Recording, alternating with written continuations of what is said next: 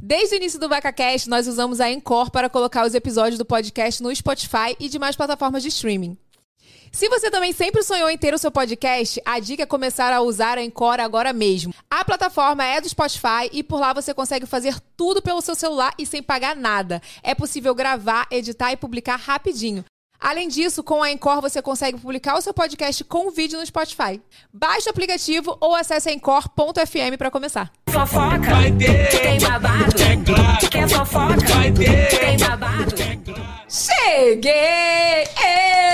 Cheguei, gente! Cheguei atrasada hoje? Cheguei. Né? Mas o importante é que estou aqui. E o nosso VacaCast, meu amorzinho, acontece toda terça e toda quinta, ao vivo, às 8 horas da noite. Então, muito obrigada a você que ficou aí nos esperando, né? Enfim, mas olha, deixa eu falar uma coisa pra vocês. A minha convidada, meu amor, de hoje é empoderada, maravilhosa. E todo mundo acompanhou ela aí, né, no início do ano. Muito, 24 horas por dia. Mas antes de eu chamar ela aqui, bota o vídeo dela aí, Vini. Natália Deodato é a nossa convidada de hoje e vem contar com uma menina que começou a trabalhar aos 9 anos, que já foi modelo e design de unhas, foi parar na casa mais vigiada do Brasil. Meu nome é Natália Deodato, eu sou de Minas Gerais, Belo Horizonte. Eu trabalho atualmente no salão de beleza, né? É um salão de beleza meu e da minha mãe. Vamos perguntar também sobre boys lixo, autoestima elevada, baldada na cabeça, carreira de atriz e como é ser musa da Beija-Flor.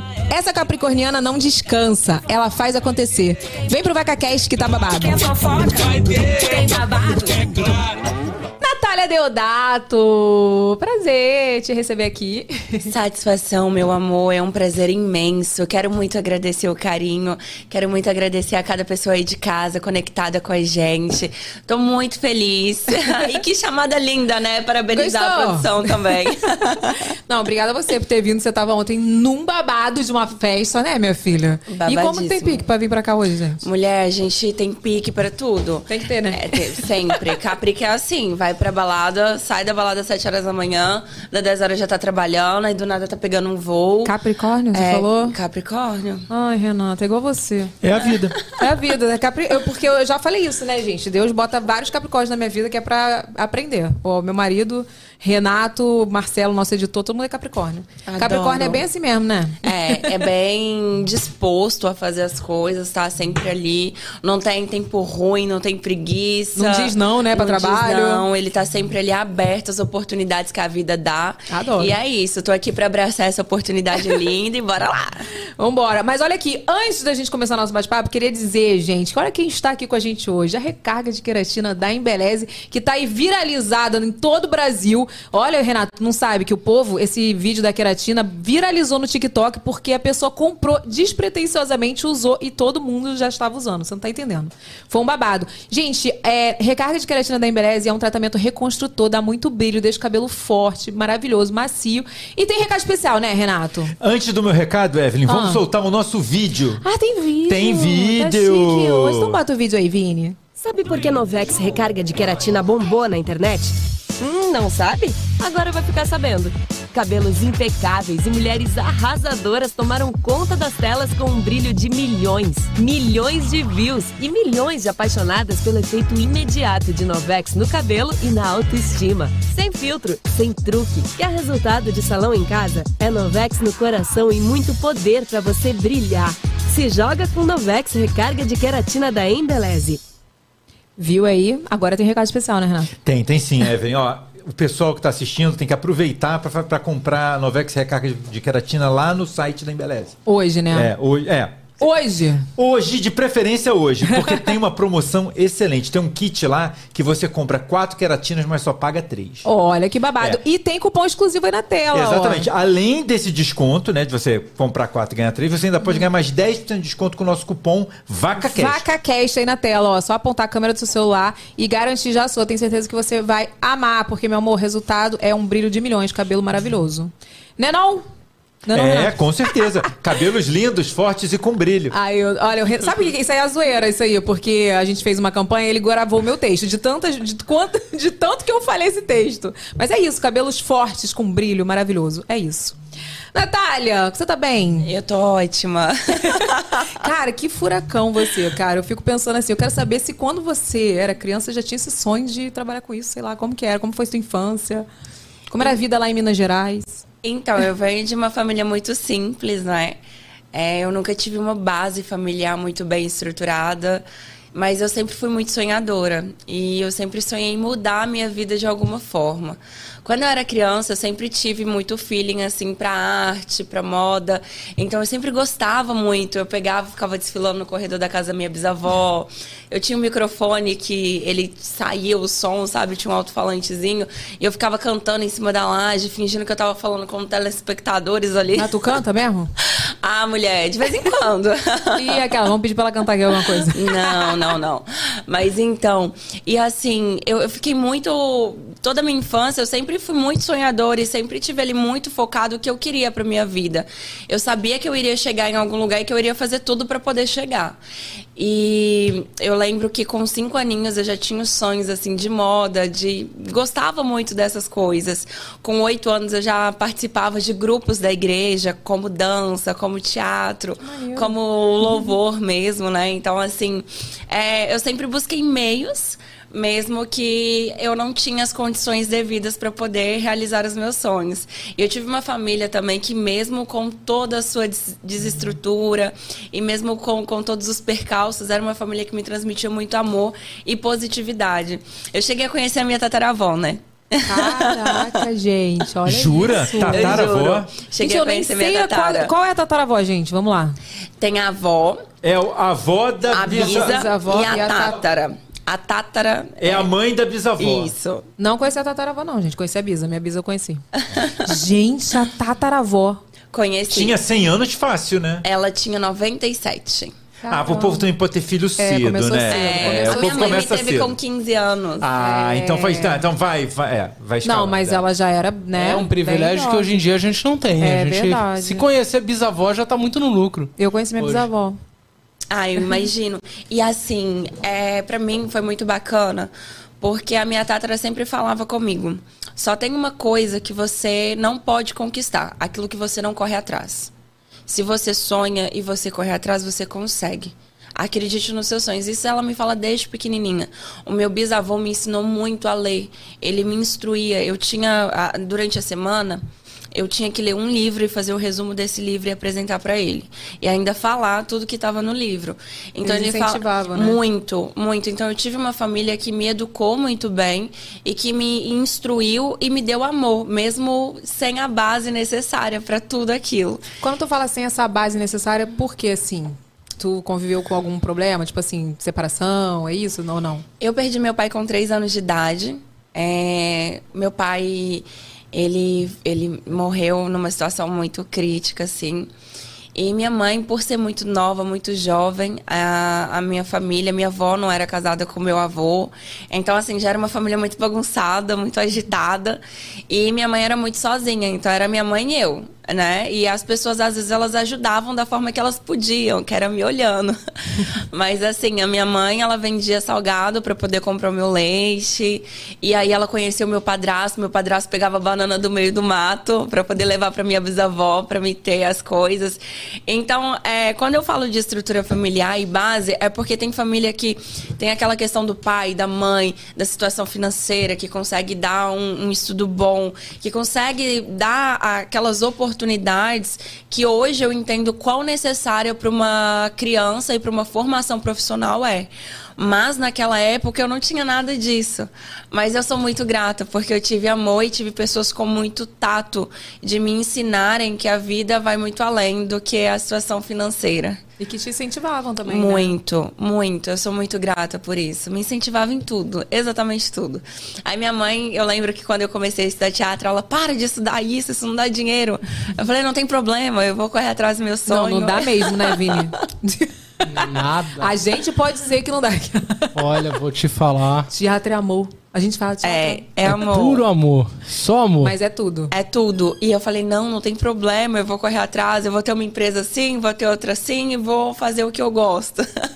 então eu sempre fui muito de encarar as consequências. E sempre muito assim, de ir. Sabe, eu nunca tive medo. Eu lembro que quando eu, eu saí de casa a primeira vez, porque eu fugia de casa às vezes, né? Aí. Jura, Natália? Eu Eu- acho que eu isso é coisa de Capricórnio. Eu fugi, sabe? Eu fugi a primeira vez de casa com 5 Bota sua anos de idade. aí, bota, Renato. Nem eu fugi com equipe 5 hoje. anos de idade a primeira vez. Cinco anos. Gente, você é cinco também? Então, a primeira vez que eu fiz de casa eu tinha 12 anos de idade. Nós já era Porque, grande. muito. Ah, ah, eu era muito petuda, assim, eu via as coisas. Desde pequenininho eu tenho muita personalidade. E meu padrasto tinha um, um certo tipo de, de pensamento, eu tinha outro. Porque a, a geração lá de trás é diferente da nossa geração. Muitas coisas acabam sendo incompreendidas. Então, assim, a gente teve muita desavença nesse sentido. E logo quando veio meus irmãos, a gente teve muitos conflitos familiares. É onde eu falei, ah, quer saber? Eu vou fugir de casa. Vou embora, 12 anos, né? Vou enfim. embora. Mas tu disse, é, tu disse, né? Você começou a trabalhar muito cedo, né? Muito, com 9 anos de idade. Na verdade, antes eu já fazia assim umas coisinhas, mas coisa de criança. Ah, eu quero um batonzinho. Aí eu pegava a revistinha da, da minha avó, pegava a revistinha da amiga da minha mãe e ficava passando na escola. Minha mãe ia lá e cobrava e já fazia os trem lá. Minha mãe. Mambeira. É. Igual a mim, né, Renato? Mambeira. Super. Eu era mambeira da escola também. É, ah, eu demais. Eu falava, ô tia, ajuda minha mamãe. Aí ela ia lá e falava, ah, eu vou olhar. Aí marcava, falava, você comprou mesmo? Comprei. Aí eu levava. Professora? Era a professora, Ai, a professora da escola. Aí ela pegava, marcava o que ela queria, eu levava a mamãe, professora marcou aqui, vovó, marcou. Aí no dia de entregar ela ia e ela mesmo cobrava. Cobrava. E aí eu sempre ganhava meus presentinhos, que eram as bonificações, né? Na revistinha da, da Avon mesmo, tinha aquelas coisas das princesas que eu amava, aquele batonzinho de morango. Então, assim, eu desde criança sou desenvolta. Mas eu lembro que meu primeiro trabalho mesmo foi com 9 anos de idade, assim que eu fui morar com a minha mãe. Meu irmão já tava com mais ou menos um aninho, então minha tarefa era levar o meu irmão pra escolinha. Depois eu ia pra escola, saía da escola, ia pro salão, ficava no salão até mais ou menos 8 a 9 horas da noite. Chegava em casa, fazia lição de casa, ajudava minha mãe em casa pra depois ir dormir no outro dia seguinte fazer a mesma coisa. Nossa, gente, nove anos, eu nem lembro que eu tava fazendo nove anos. Era eu isso. tava lá pegando o Toby Vestida de marinheira.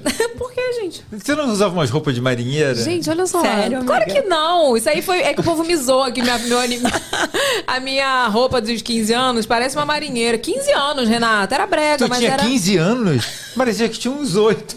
Ah, que bom, obrigada. É porque eu tenho essa carinha, assim, mentira. Olha aqui, deixa eu falar uma coisa pra vocês. Eu queria chamar vocês pra ir aí, ó, já mandar o superchat de vocês. Se você não mandou, deixa sua pergunta que no final a gente vai ler 10. É isso, Renato? Tem algum recado que eu esqueci de dar? Olha só, é- Deixa seu like, isso é bem importante. Deixa isso o seu mesmo. like, deixa seu comentário também gravado aí que a gente quer saber, tá bom? E tem mais uma coisa, compartilha a live. Exatamente. Quanto mais like você der, quanto mais você compartilhar, mais gente vem pro nosso papo.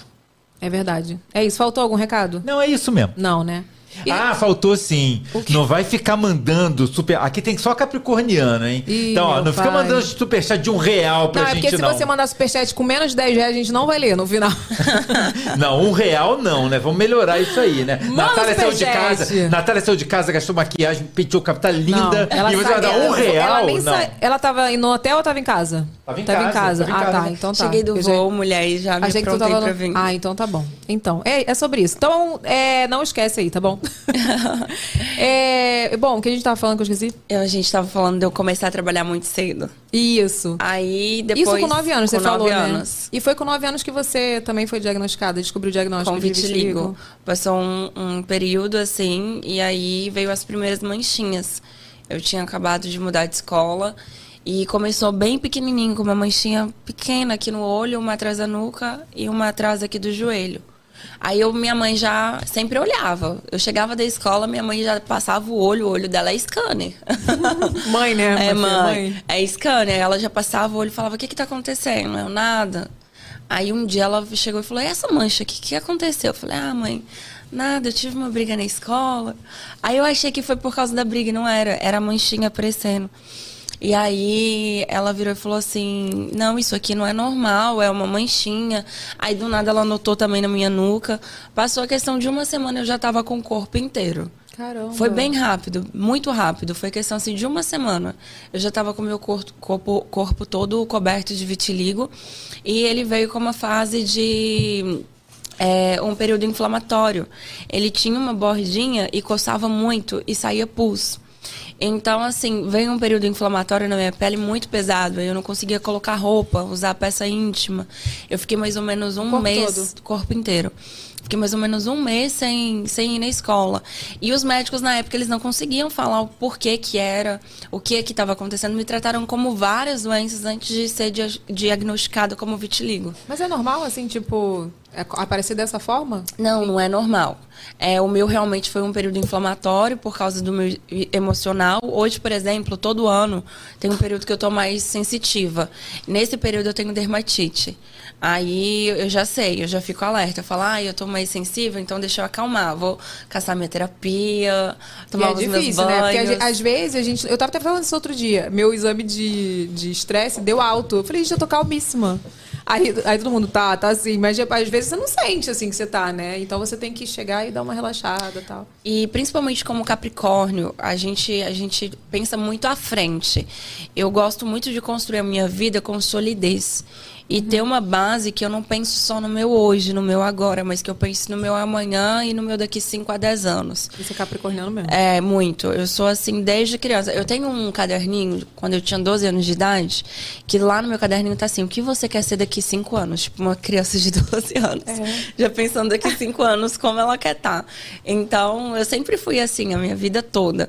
Sempre fui muito de metas e objetivos. Eu acho que isso cria uma certa tensão em mim também. E aí, às vezes, quando eu tô com muito a fazer, assim, às vezes eu vou, aí eu falo, calma, pera. Eu não sou super heroína, eu preciso parar. Aí eu paro, me reco- reconecto e aí eu volto de novo. Mas sempre dando bastante atenção ao meu interior, à minha saúde mental, a como eu estou. E pós-BBB, isso foi mais significativo ainda. Porque antes eu não conseguia é, ter tanto tato para saber os meus momentos. O BBB foi um momento de descoberta muito grande para mim. E aí eu falei, olha, lá atrás aconteceu isso, epa, sinal vermelho, peraí, eu preciso parar, dar uma respirada. Sim, não, a gente vai falar de bebê. É, calma. muito bom. Mas voltando para os seus nove anos, assim, como que isso impactou você, assim, a sua vida? Porque você tinha nove anos, muito novinha, né? muito nova. Impactou totalmente, porque eu me tornei uma criança muito agressiva, porque eu tinha que me proteger das pessoas. É, principalmente dos adultos, porque o vitiligo não é uma informação que é colocada ao público, não é algo que é falado. Realmente é um, tabu muito grande ainda hoje. Mesmo a Natália tendo ido em rede nacional, participado de um reality, ainda tem pessoas que desconhecem o que é o vitiligo. E principalmente que lá atrás, em 2009, os médicos eles não tinham tanta informação. Ainda assim, os médicos eles não tinham informação sobre o vitiligo. Então lá atrás foi muito difícil para descobrir a doença, para a gente ter uma orientação correta. Dentro da escola, a minha mãe, eu, eu sofri bullying até pela a coordenadora da escola que eu estudava. Porque a coordenadora virou para minha mãe e falou assim: que dia que você vai resolver o problema da sua filha? Que dia que a pele dela vai voltar? Até quando ela vai ficar assim esquisita? Nossa, que ignorância. Desse jeito. E, e aí minha mãe falou, não, calma. Aí ne- nesse dia minha mãe falou assim, olha, é, se você não quiser que eu dou uma queixa agora, você repense o que você está falando. Você busque entender o que é você estar lidando com uma criança. E como eu sofri muito bullying, bullying do fato, assim, de eu chegar dentro do, do refeitório, ter a mesa, todo mundo tá lá comendo, eu pegar meu prato, na hora que eu sento na mesa, as pessoas levantarem e sair. Nossa. E aí e eu- você é criança. Uma criança. E aí, assim, eu tinha minhas fiéis escolteiras, né? Que eram minhas duas amigas, que são minhas amigas até hoje. Mara. São pessoas que eu não abandono, porque quem me dá a mão quando eu não sou nada, não vai ser agora que eu vou soltar. E ainda, mesmo não sendo nada, né? Como pouco que sou. Então, assim, é, tinha essas duas amigas que elas nunca me deixavam sozinha. Mas eu sofri muito com a rejeição. Eu sofri muito com a questão dos ataques de bullying, sabe? É, tinha coleguinhas na escola que tentavam me agredir. Então, assim, eu me tornei muito agressiva para mim não apanhar na escola também. Então, é, foi muito difícil. E os adultos era pior ainda, porque eu tinha uma amiga de infância que a mãe dela falou assim: se você andar com ela, você vai apanhar. Porque o que, a- o que ela tem, pega. Nossa, que. Gente, que louco. Então, é terrível. É muito ruim a gente dar com pessoas ignorantes e que não buscam informação. Tu acha que até hoje ainda tem? Tu é- É Muito. Muito? Tem muito. Eu falo que tem muito. Hoje as pessoas estão despertando, mas é um despertar que ainda é muito pouco é, em relação a- a- ao quanto isso é significante na nossa realidade, né? Hoje já cresceu muito a questão das porcentagens das pessoas que têm vitiligo. E quando eu falo do vitiligo, é, ok, é o vitiligo, mas e inúmeros outros tipos de doenças, né? Que existem no mundo, que muitas das vezes a gente não é ensinado a como lidar com aquilo. A gente muitas das vezes pega e não, fala sobre, né? A gente precisa entender que eu não, não vou ser igual a você em nada. Então, assim, a sociedade, as mídias, elas não ensinam a questão desse papel da inclusão. E graças a Deus isso tem mudado. Graças a Deus mesmo. É, enfim, você trabalhou muito, você trabalhou como design de unhas também. Sim, eu comecei com no salão com 9 anos de idade. Aham. É, depois eu comecei a vender minhas coisinhas, eu vendia bombom. Minha filha só não vendia meu irmão porque minha mãe não deixava. Na super venderia, minha irmã também, até hoje. Ai. Mentira. Mas aí depois eu comecei a trabalhar com vendas, trabalhei com marketing multinível. E De- tra- e chegaram trabalhos de modelos também. Chegaram. Como chegaram assim na sua vida? Então, com 14 anos. Natália, deixa eu só fazer um pequeno parênteses que talvez Claro. as pessoas não tenham entendido. Ah, Isso tudo porque ela só tem 22 anos, né? Eu tenho 22 Não, anos. quando ela fala a idade dela, eu fico assim, quê? Foi ontem, gente. Muito Acho que com neném. 22 anos não sabia nem lavar louça direito. Mentira, Ah, sabia não, sim. ah, eu sabia já era sim, casada, né? Vamos até Ah, entrar é. nesse assunto É, já já. é. Porque a nossa história nesse ponto aí é meio parecida. É, que legal. Não que legal, não. Amiga, é uma aprendizagem, né? Sim, é sim. muito bom, assim, por um lado. Temos que olhar os lados positivos. Sim. Mas aí depois eu entrei no marketing multinível com 14 anos.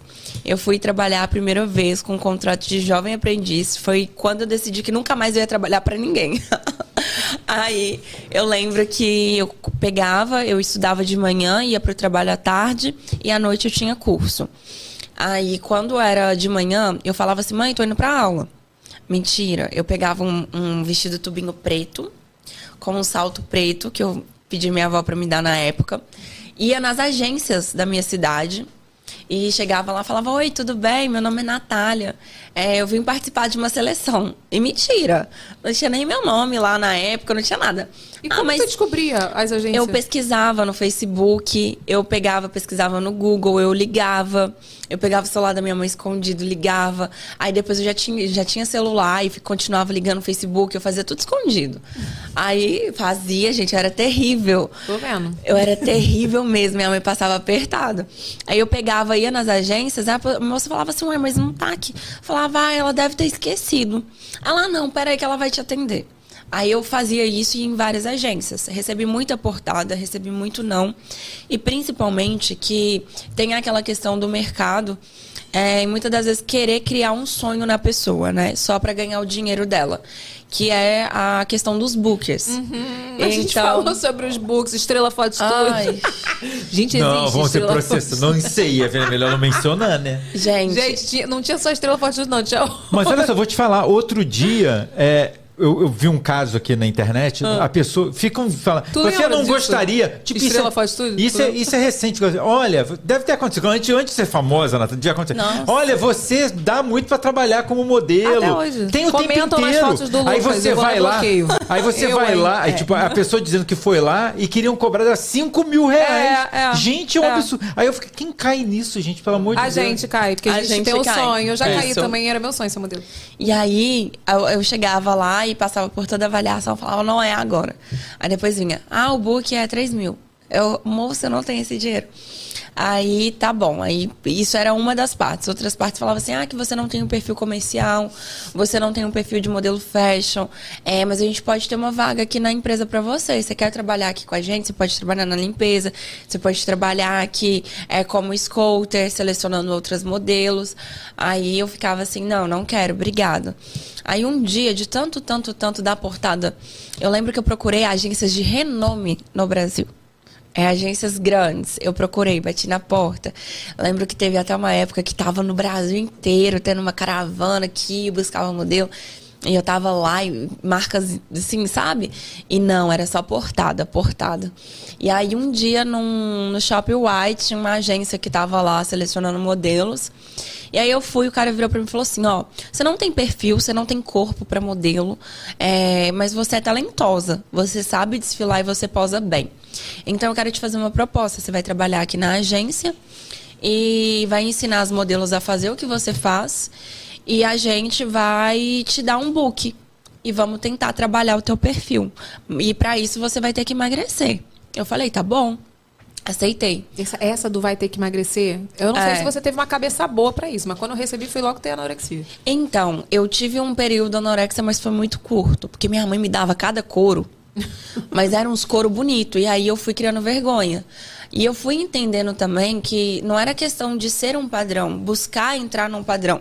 Era o meu individual. Eu sou assim e é isso que eu tenho para oferecer. Vocês querem? Tô aqui, não querem? Então, próximo, vamos às próximas oportunidades. Porque a gente mudar quem a gente é para poder agradar o outro, isso é tão chato. É doentio, tipo, você fica doente. É tão né? chato. Mas é que hoje você não acha que tá mais fácil? Antigamente Não. tinha o padrão. Não acho. Ainda tem o padrão, na verdade. Eu acho que tá muito velado, sabe? Sério? É. Eu acho que é muito velado. É aquela coisa assim. É uma ah, coisa meio falsa de que a aceitação, É. sabe? Eu tenho exato. super essa impressão, Natália, também que as tenho. pessoas fazem um super. Oh, adoramos a diversidade, mas na hora Corpos de escolher, reais, corpos é. reais, mas ninguém quer nenhum corpo real, né? Não, é, É isso. isso. Tipo assim, na televisão fala assim, corpos reais. Não, é isso mesmo. Aí passam várias matérias de corpos reais, de se amar, se aceitar. Mas na novela todo mundo é magrinho, né? Todo mundo é muito padrãozinho. Na revista também. Na revista também. Exatamente, eu acho. É assim. As representantes das marcas também. E tudo isso. Aí você vai vendo, você fala, pô, todo mundo tá falando de diversidade, todo mundo falando de inclusão, todo mundo falando de corpos reais, mas é, tá tão velado, né? né? Peraí, vamos olhar aqui esse casting, olha como é que tá. Então, Verdade. assim, eu- a minha mãe me batia muito, menina, mas me batia, mas cada cor eu sou grata, porque ela falava, filha, é, tu não tem que mudar pelas pessoas, para as pessoas para agradar, para entrar no meio. Se um dia acontecer isso na sua vida é porque você foi pelo que você é. E aí eu comecei a aderir isso, sabe? E, e assim, a- hoje eu não sinto que é mais fácil. Eu sinto que as pessoas pregam muito, mas fazem pouco. Fazem pouco. É. é Mas me conta isso. lá da agência. Aí, Aí eu entrei na agência, comecei a treinar as modelos, dava aula de passarela. E assim, o, o legal era que as minhas alunas lá de trás até hoje me mandam mensagem: tia, muito obrigada, sei lá o que, é muito fofo. E aí dava aula de. ajudava na questão de pose. Comecei a fazer maquiagem pra agência, porque muitas das vezes faltava maquiador. Então eu que tava lá. Eu que organizava os desfiles, E que selecionava as marcas. Ah, amiga, Não eu tô até fizeram. hoje esperando o meu book. Ai, gente, parabéns, hein, agência? Até hoje. E ainda estão me devendo dinheiro. Olha, cobra ao vivo. Vamos Ai, cobrar, mulher. vamos cobrar. Vamos lá, Natália, vamos cobrar esse dinheiro. Porque não é Ai. porque agora você tá por cima da carne seca que esse dinheiro não tá fazendo falta. O dinheiro é meu, eu quero Meu de volta. dinheiro sempre faz falta. Eu acho também. Amigo, deixa eu te falar, é um caso tão longo. E eu penso assim, coisa ruim, quanto mais você mexe, pior fica. Então deixa a coisa ruim lá longe, porque se pegar esse dinheiro é perigoso ser até amaldiçoado. É verdade. Vem cá, e tu casou com 15 anos. Eu casei com 15 para 16. É, ele foi muito legal a nossa história, porque era um rapaz que eu conhecia desde os meus 12 anos. Ele passou por todos os processos que eu vivenciava dentro de casa e que eram um processo muito pesados, coisas bem difíceis. E ele me ajudou muito na época, porque eu já tinha um princípio de depressão muito forte, eu tinha acabado de sair, né? Mas ainda estava com aqueles indícios. E ele sempre me ajudava, porque a gente dançava junto. Eu fiz balé três anos, eh, fui dançarina de street dance e comecei a estudar dança de salão. Então a gente fez dança junto, fazendo street dance, e a gente fazia alguns tipos de evangelismos dentro das periferias. Então a gente ia até as bocas de fumo, pegava as crianças que estavam ali, os jovens, e levava para uma praça da periferia para a gente poder ensinar dança. E através disso buscar oportunidades para aqueles jovens e tirar da criminalidade. Então era muito bacana. E aí a Por gente isso teve você falou, não, foi legal. Por isso você falou. não, assim, a história foi muito boa. Só que eu tive que tomar decisões na minha vida, sabe? E assim, a gente pegou, a gente ficou amigo dois anos. Aí do nada, assim, a gente começou a namorar. Foi muito engraçado, porque a gente era muito amigo. A gente começou a namorar, ele virou e falou assim: Eu sou doido, sai doido. Eu falei: Sou, e aí vamos? Aí ele: Vamos, eu, ah, tamo namorando. foi muito engraçado. E aí a gente começou a namorar, fizemos corte. Não sei se você já ouviu falar. Corte? Aquele treco que tu só pega na mão e não beija. Ah, tá. é ótimo isso. É. Não, Evelyn nunca ouviu falar disso. Não, já ouvi falar, só nunca fiz, né? Eu nunca praticou. Eu nunca pratiquei. Mulher é muito difícil. E eu tinha acabado de sair de um relacionamento que eu era super ativa.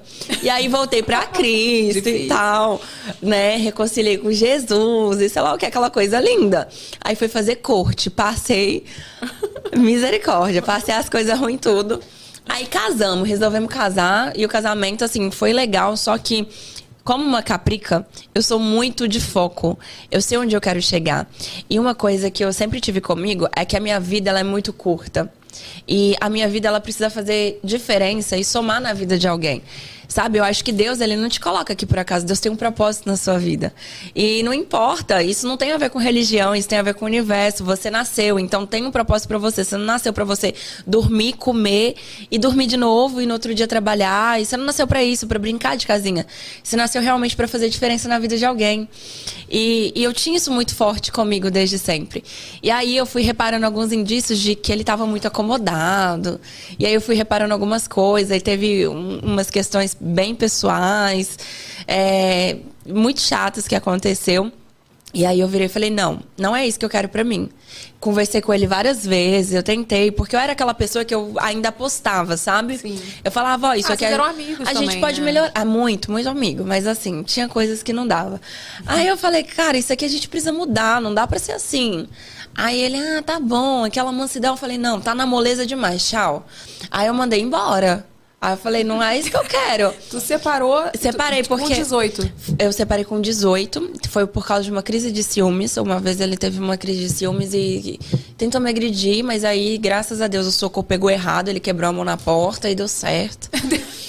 Quebrou e ainda por cima eu que tive que ficar cuidando, né? Mas aí eu pegava e deixava a mãezinha cuidando e ia pra rua.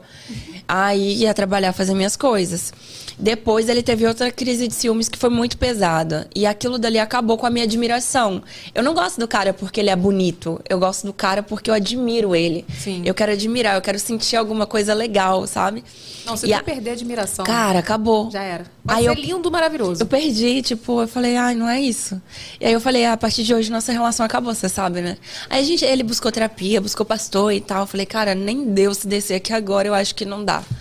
E aí eu falei, não é isso que eu quero, não é, não tá dentro. E eu sempre falava com ele, posso colocar meu silicone? Porque eu tinha esse sonho desde os meus 13 anos. E eu juntava dinheiro, menina. Eu trabalhava. Minha mãe falava uma coisa, Natália, tu vai na casa dela, olha debaixo do colchão que tem dinheiro. Aprendi com a minha bisa. Colocar dinheiro debaixo do colchão. Não, não bota mais, porque agora você falou ao vivo, Ah, agora então não pode. É. Mas eu tinha muito essa mania e eu juntava muito dinheiro. Tanto que a minha carteira, eu não tive ajuda de pai e mãe. A minha moto, eu não tive ajuda de pai e mãe. A moto que ele tem não foi ajuda de pai e mãe dele, foi minha ajuda. A carteira que ele tem foi a minha ajuda, os cursos que ele teve. Então, tipo assim, eu sempre fui muito correria, né? E eu aprendi isso, a ser assim. Minha mãe me ensinou isso. Minha mãe falava, ó, se tu quer ter alguma coisa, tem que trabalhar. Então eu juntava muito dinheiro, eu falava, ah, posso colocar meu silicone? Ah, eu não acho bom, não. Aí eu falava, ah, eu quero entrar no BBB.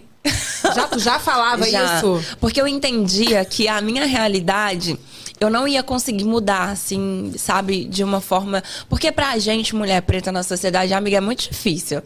E, cara, não adianta, é muita portada que tu leva. É, é muito diferente se tu colocar outro estereotipo em uma mulher preta. Porque a mulher preta, ela não aceita, assim, muita coisa. Ela já dá o grito na hora. A mulher branca, por ela ser mais assim, às vezes ela não precisa nem aceitar, porque ela já é bem recebida e bem tratada. Concordo, Então, é, é bem delicado isso. E aí eu falava, cara, desse jeito aqui eu não vou conseguir chegar onde eu quero. Então eu preciso de um pulo aqui. Onde que eu vou dar o pulo do gato? aí eu falava, eu vou escrever pro BBB. Então eu já tinha isso na mente. Ele falava, ah, eu não apoio. Se você fizer isso, a gente vai separar. E tal. Eu falei, então vamos separar. Isso me lembrou quando o Diego achou que eu ia pro BBB. Que, que foi matéria em tudo quanto é lugar, no, no teu ano. Ah, eu falei, vamos separar? Eu lembro dessas matérias. Só Jesus. Acompanhei tudo. E aí, menina, eu fiz a inscrição escondida dele. O melhor, um dos melhores amigos dele que me ajudou a fazer. Ó, ele foi tá meu vendo? Ó os cúmplice. amigos aí, ó os amigos aí, ó. Foi, foi meu cúmplice, me ajudou, gravou o vídeo, me ajudou no questionário. E resultado, aí o vídeo passou, eu fui pra segunda etapa. Eu fiquei, ah, não acredito. fiquei muito feliz. E, e foi muito top, assim, a experiência. Eu passei em tudo, em tudo, em tudo, as malas prontas, não entrei. Eu fiquei muito triste. A primeira vez? A primeira vez, no BBB Não, pera. 19. Tá, do- 2019? É. Nossa, Natália, que sorte, hein? Eu passei em tudo, amigo. Nossa, muito sortuda você, que cara. Mala pronta. Gente, o BBB 19 foi horrível. Foi não! Não foi! Foi não, foi, foi bom. antes do, Não foi, o foi. antes do BBB 20. Não o BBB 20 foi. foi o bom. Ah, o BBB foi? 20 foi o da Bianca. Ah, foi mesmo. Foi Mas, mesmo. assim, O BBB 19 eu tava- foi ruim, eu tava- Eu Natália. acho que Não se eu fosse, 19. teria sido um pouco melhor. Não, ah, olha, Natália, aquilo não dava pra salvar, não. Não, tinha salvação. Não, você entrou na hora certa, porque É. realmente o 19 ainda tava em. Eu nem lembro, pra você ter uma ideia. O 20 pra Nossa, cá eu lembro. Foi aquele que as pessoas ficaram todas amigas e ninguém brigava. Era o BBB da Paz e. Não, esse daí era o BBB da Paz também. Foi o esse depois da. Ana, foi o depois do da Ana Clara. Tá, olha só. Antes da gente entrar em assunto BBB, vamos pra base da vida, Vini? Vamos, vamos pra. Vai, Vini, solta a vinheta aí.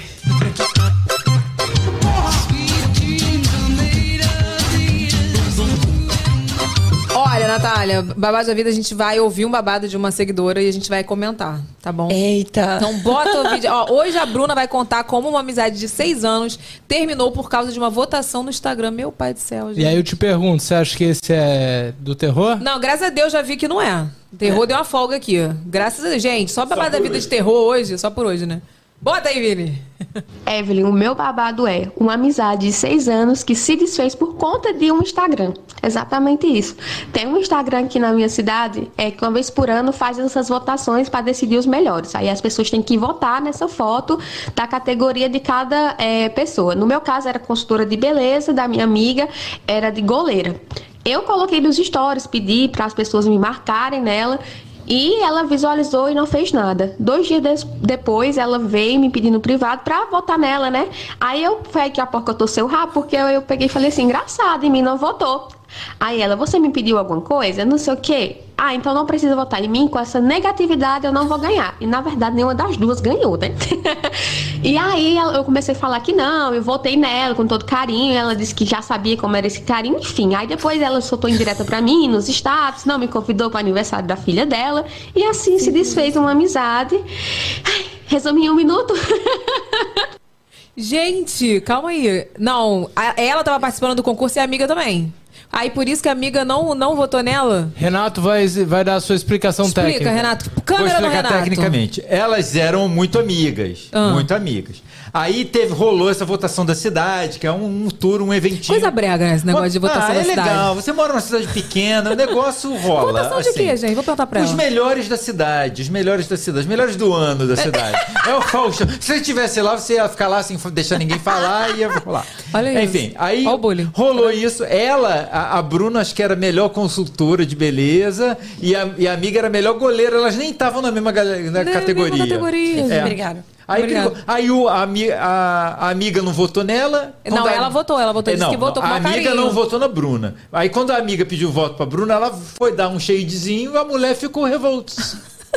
Eu fiquei feliz porque ao menos não é só eu que tenho conflito de amigos. Tá vendo? Tá vendo? Nem eu, porque olha, eu tô até com vergonha. Todo, toda convidada, os últimos convidados que vieram aqui, todos tinham treta comigo. Sério? Tu acredita? Assim, já tivemos uma tretinha Ainda boba. bem que a gente não tem treta, né, amiga? Não, graças a Deus. Né? Podemos arrumar uma agora. Podemos, gente. Não, não, não. Olha aqui, cadê a Bruna? Bota a Bruna aí, ó. Bota aí. Botar ela aí então? Bota a Bruna. Chega aí, Bruna. Oi, Bruna! Ah, não tô acreditando que o áudio da Bruna tá cagado. Tô achando Bruna, que é a gente, hein? passou esse áudio com você antes. Eu não permito você ficar Eu muda. tô achando que é da nossa produção esse áudio cagado, hein? É que tá baixinho. Aí. Fala aí, Bruna. Fala aí que senão eu vou perder meu emprego, Bruna. Me ajuda, Tá Bruna. ruim, Bruna. Bruna, o Vini vai ser demitido por causa desse áudio ruim. Não, tá muito ruim. Tá muito ruim. Não acredito. Tá muito ruim. Calma. Meu Deus.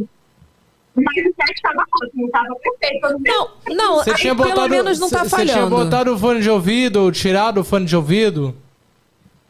Não. não Ah, agora a gente tá te ouvindo bem.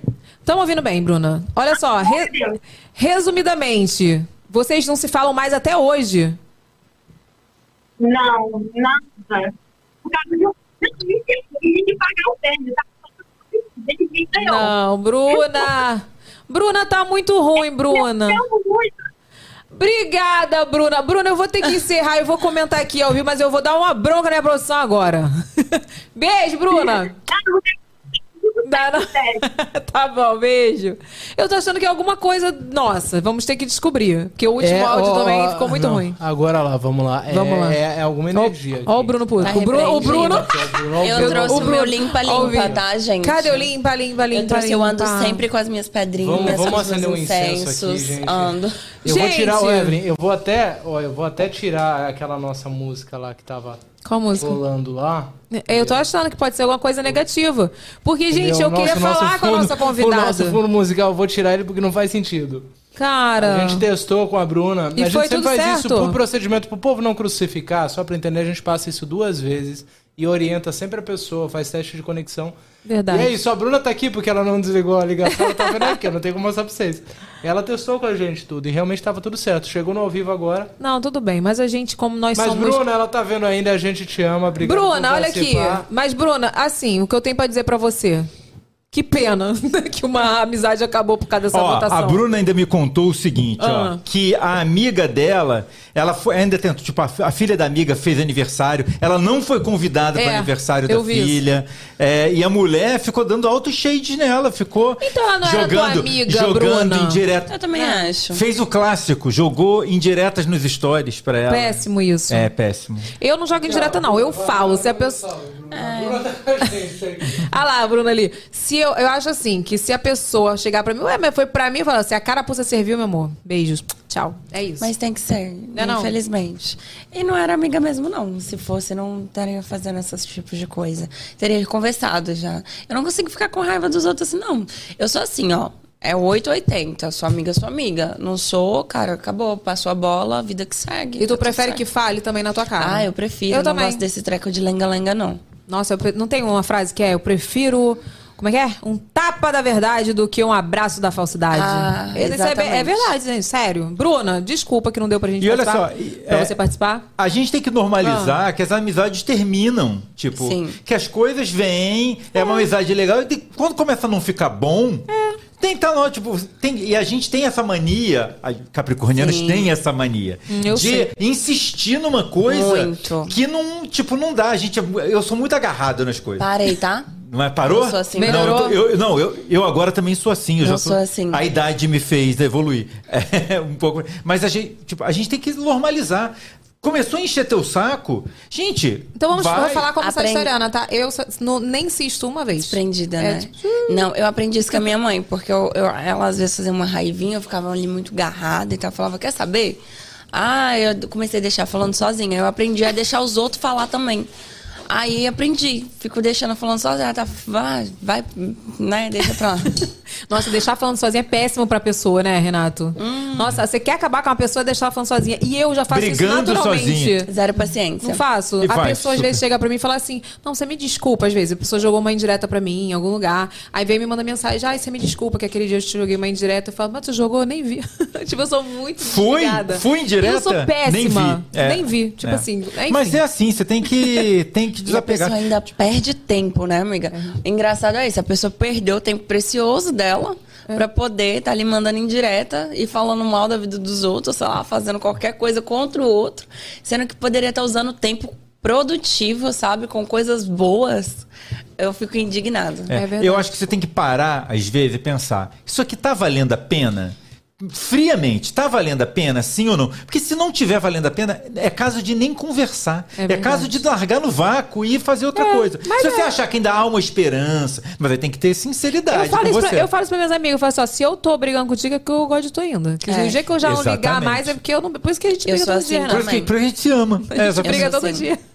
Mas vem cá, vamos voltar pro BBB, porque, entendeu? Você já tinha se, é, passado pela segunda fase do de 2019 e não foi. Eu passei pela segunda, porque são várias etapas, né? Não é só uma. São muitas coisas né, que acontecem ali nos bastidores. Aí eu passei em todas as etapas, fiquei mega feliz e não fui. Mas eu acredito muito naquilo que tu disse. Você foi no momento certo. E realmente parece que Deus estava preparando para que fosse no momento certo. Porque é, aconteceu muitas coisas nesse meio tempo dos quatro anos que me transformaram. Eu não sou a Natália que se inscreveu lá em 2018 e que quase entrou na casa. E eu também hoje eu olho assim, eu não sou a mesma Natália que saiu da casa. Então é muito bacana esse processo que eu passei dos quatro anos para entrar. Então foi muitas evoluções que eu tive para poder estar lá dentro. E, e realmente foi muito bom, muito bacana. Porque eu terminei meu casamento, eu tava doida varada, né? Tava assim, maluca. Eu acho que o divórcio faz isso. A gente fica meio doida, né? Fica. Só que eu já Nossa. conheci logo o Diego e ainda não deu. Foi, Ai, foi amiga, muito rápido. Que bom, porque eu fiquei seis meses pegando geral, passando o rodo inteiro. Meu filho, eu acho que nem radar passou desapercebido, assim. Falando, nossa, e ali, eu tava pior que radar, filho. Cameraman ali, Mas olhando é uma fase, tudo. eu acho que a gente fica tão vulnerável, sei lá, e a gente fica muito querendo Provar pra, pra gente, gente. mesmo que a gente tá viva. E que a não é nem pro pode. outro, né? Não, é pra gente. mesmo. gente. E eu acho também que é muito porque eu não tive a questão da minha juventude. É, eu, eu não, não tive nem a minha infância quase, assim. Depois dos meus nove anos pra frente, eu tive que ter responsabilidade de adulta. Então, assim, eu não soube aproveitar. Eu não fui numa balada, eu não ia numa festa de 15 anos, eu não saía. Era realmente, a minha rotina era escola, casa, curso, igreja. Então, quando E eu trabalho, né? Que tu e- trabalhou é, aberto. Pra caramba. Então, assim, era só isso. Quando eu peguei e falei, cara, eu tô livre, rapaz, eu fui conhecer o mundo. E aí eu fiquei muito feliz, eu fui É, viver. foi necessário, né? Uma E fase foi que é muito bom. necessária. E depois me envolvi, assim, num relacionamento super abusivo. Sofri uma tentativa de feminicídio e foi bem pesado. Foi muito pesado. Hoje, por exemplo, de- desde a época tem a medida protetiva. Você falou porque- sobre isso? ah, não cheguei a citar isso dentro do programa, porque graças a Deus foi um episódio que passou. Mas foi ali que eu acordei pra vida, você acredita? Porque eu tava vivendo muito assim, doida. Eu tava doidona. Divorciei e fiquei louca da vida. E nesse meio tempo que você conheceu uma pessoa. É, uma pessoa psicopata mesmo, e teve a tentativa de feminicídio, ele me enforcou até a morte.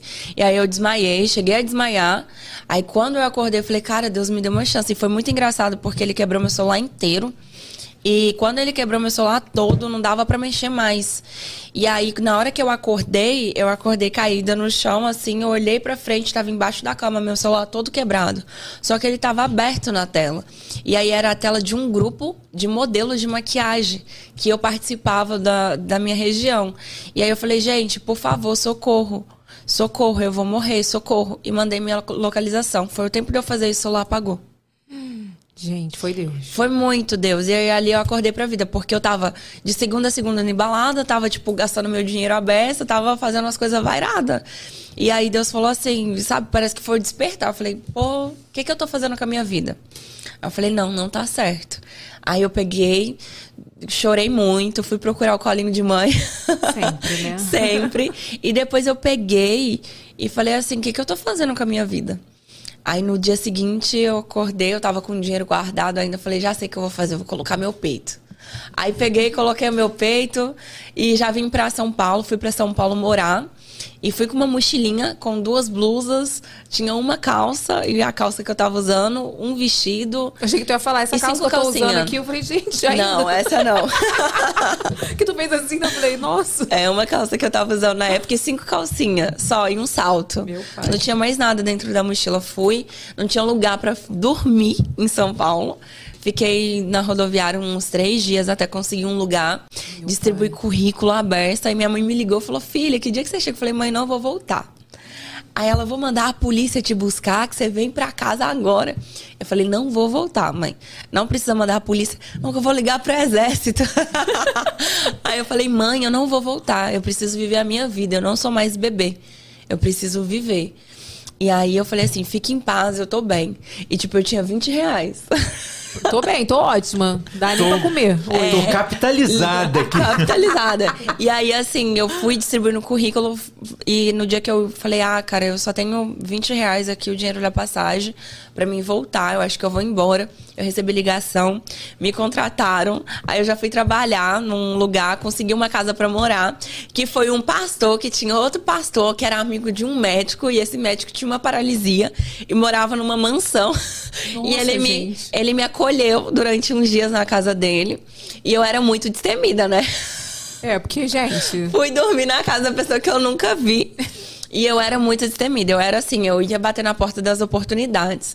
E aí eu fiquei morando com esse doutor durante duas semanas, mais ou menos, que era o tempo de eu receber e já pagar um aluguel, uma kitnetzinha pra mim.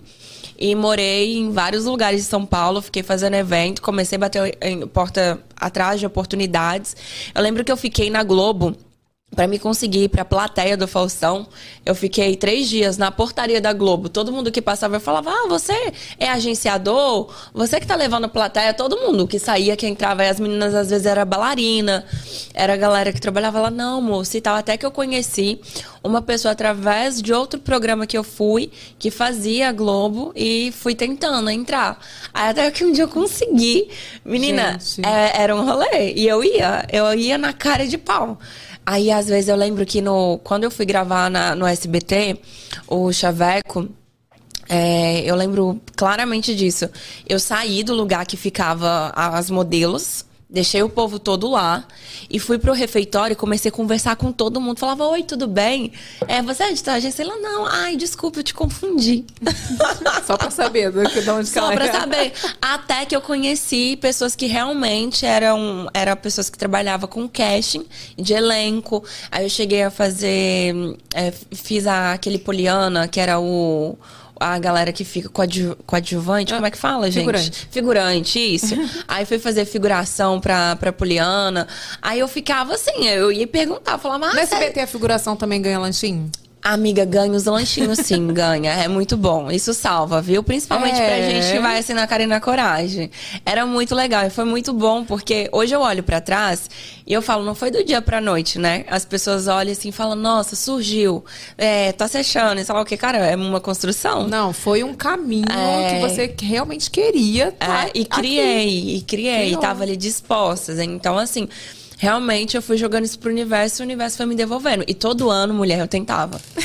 todo ano. Eu tava ali fiel na minha inscrição.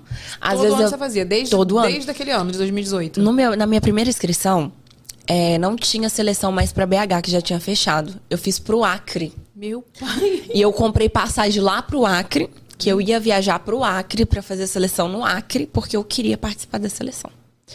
Aí, eles, acho que eles viram onde eu morava. E eles me jogaram pra seleção de BH. Eu falei, nossa, eu não tô acreditando. Porque a passagem já tá. Eu tinha mais ou menos as datas. Eu era muito rata, né? Eu ficava ali no Instagram, Twitter. Não, e tu acredita Twitter mesmo. eu não mexo muito. Eu super nem acredito nessas coisas. Tipo assim, ah, tal dia é a seleção do Acre. Aí tu acreditava, foi lá Amiga, comprar passagem. Eu não tinha uma- acreditava, não. Tinha amigas minhas que elas me ajudavam, porque eu não sou boa de WhatsApp, ó, de, de Twitter, eu não sou boa de Twitter e nem muito boa de Facebook. Facebook eu só consigo muitos grupinhos, mas eu tenho umas amigas que elas são muito ligeiras. Agora, o Instagram, eu sou expert. Então, assim, eu pegava o Instagram, eu entrava naqueles grupos tudo de BBB, que fico de- o ano inteiro falando de seleção, e eu entrava e ficava pesquisando. Eu assistia mais de 10 vídeos no YouTube. Eu assistia muito vídeo de ex-participantes.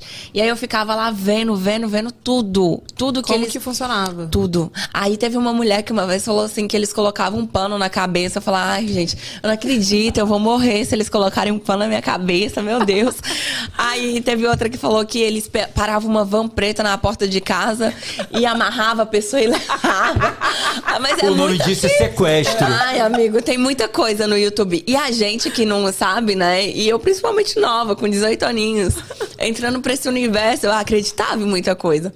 Então, assim, eu ficava ali rata no Instagram e YouTube demais, comendo conteúdo, pra mim saber como funcionava. Então, tava a parte das datas.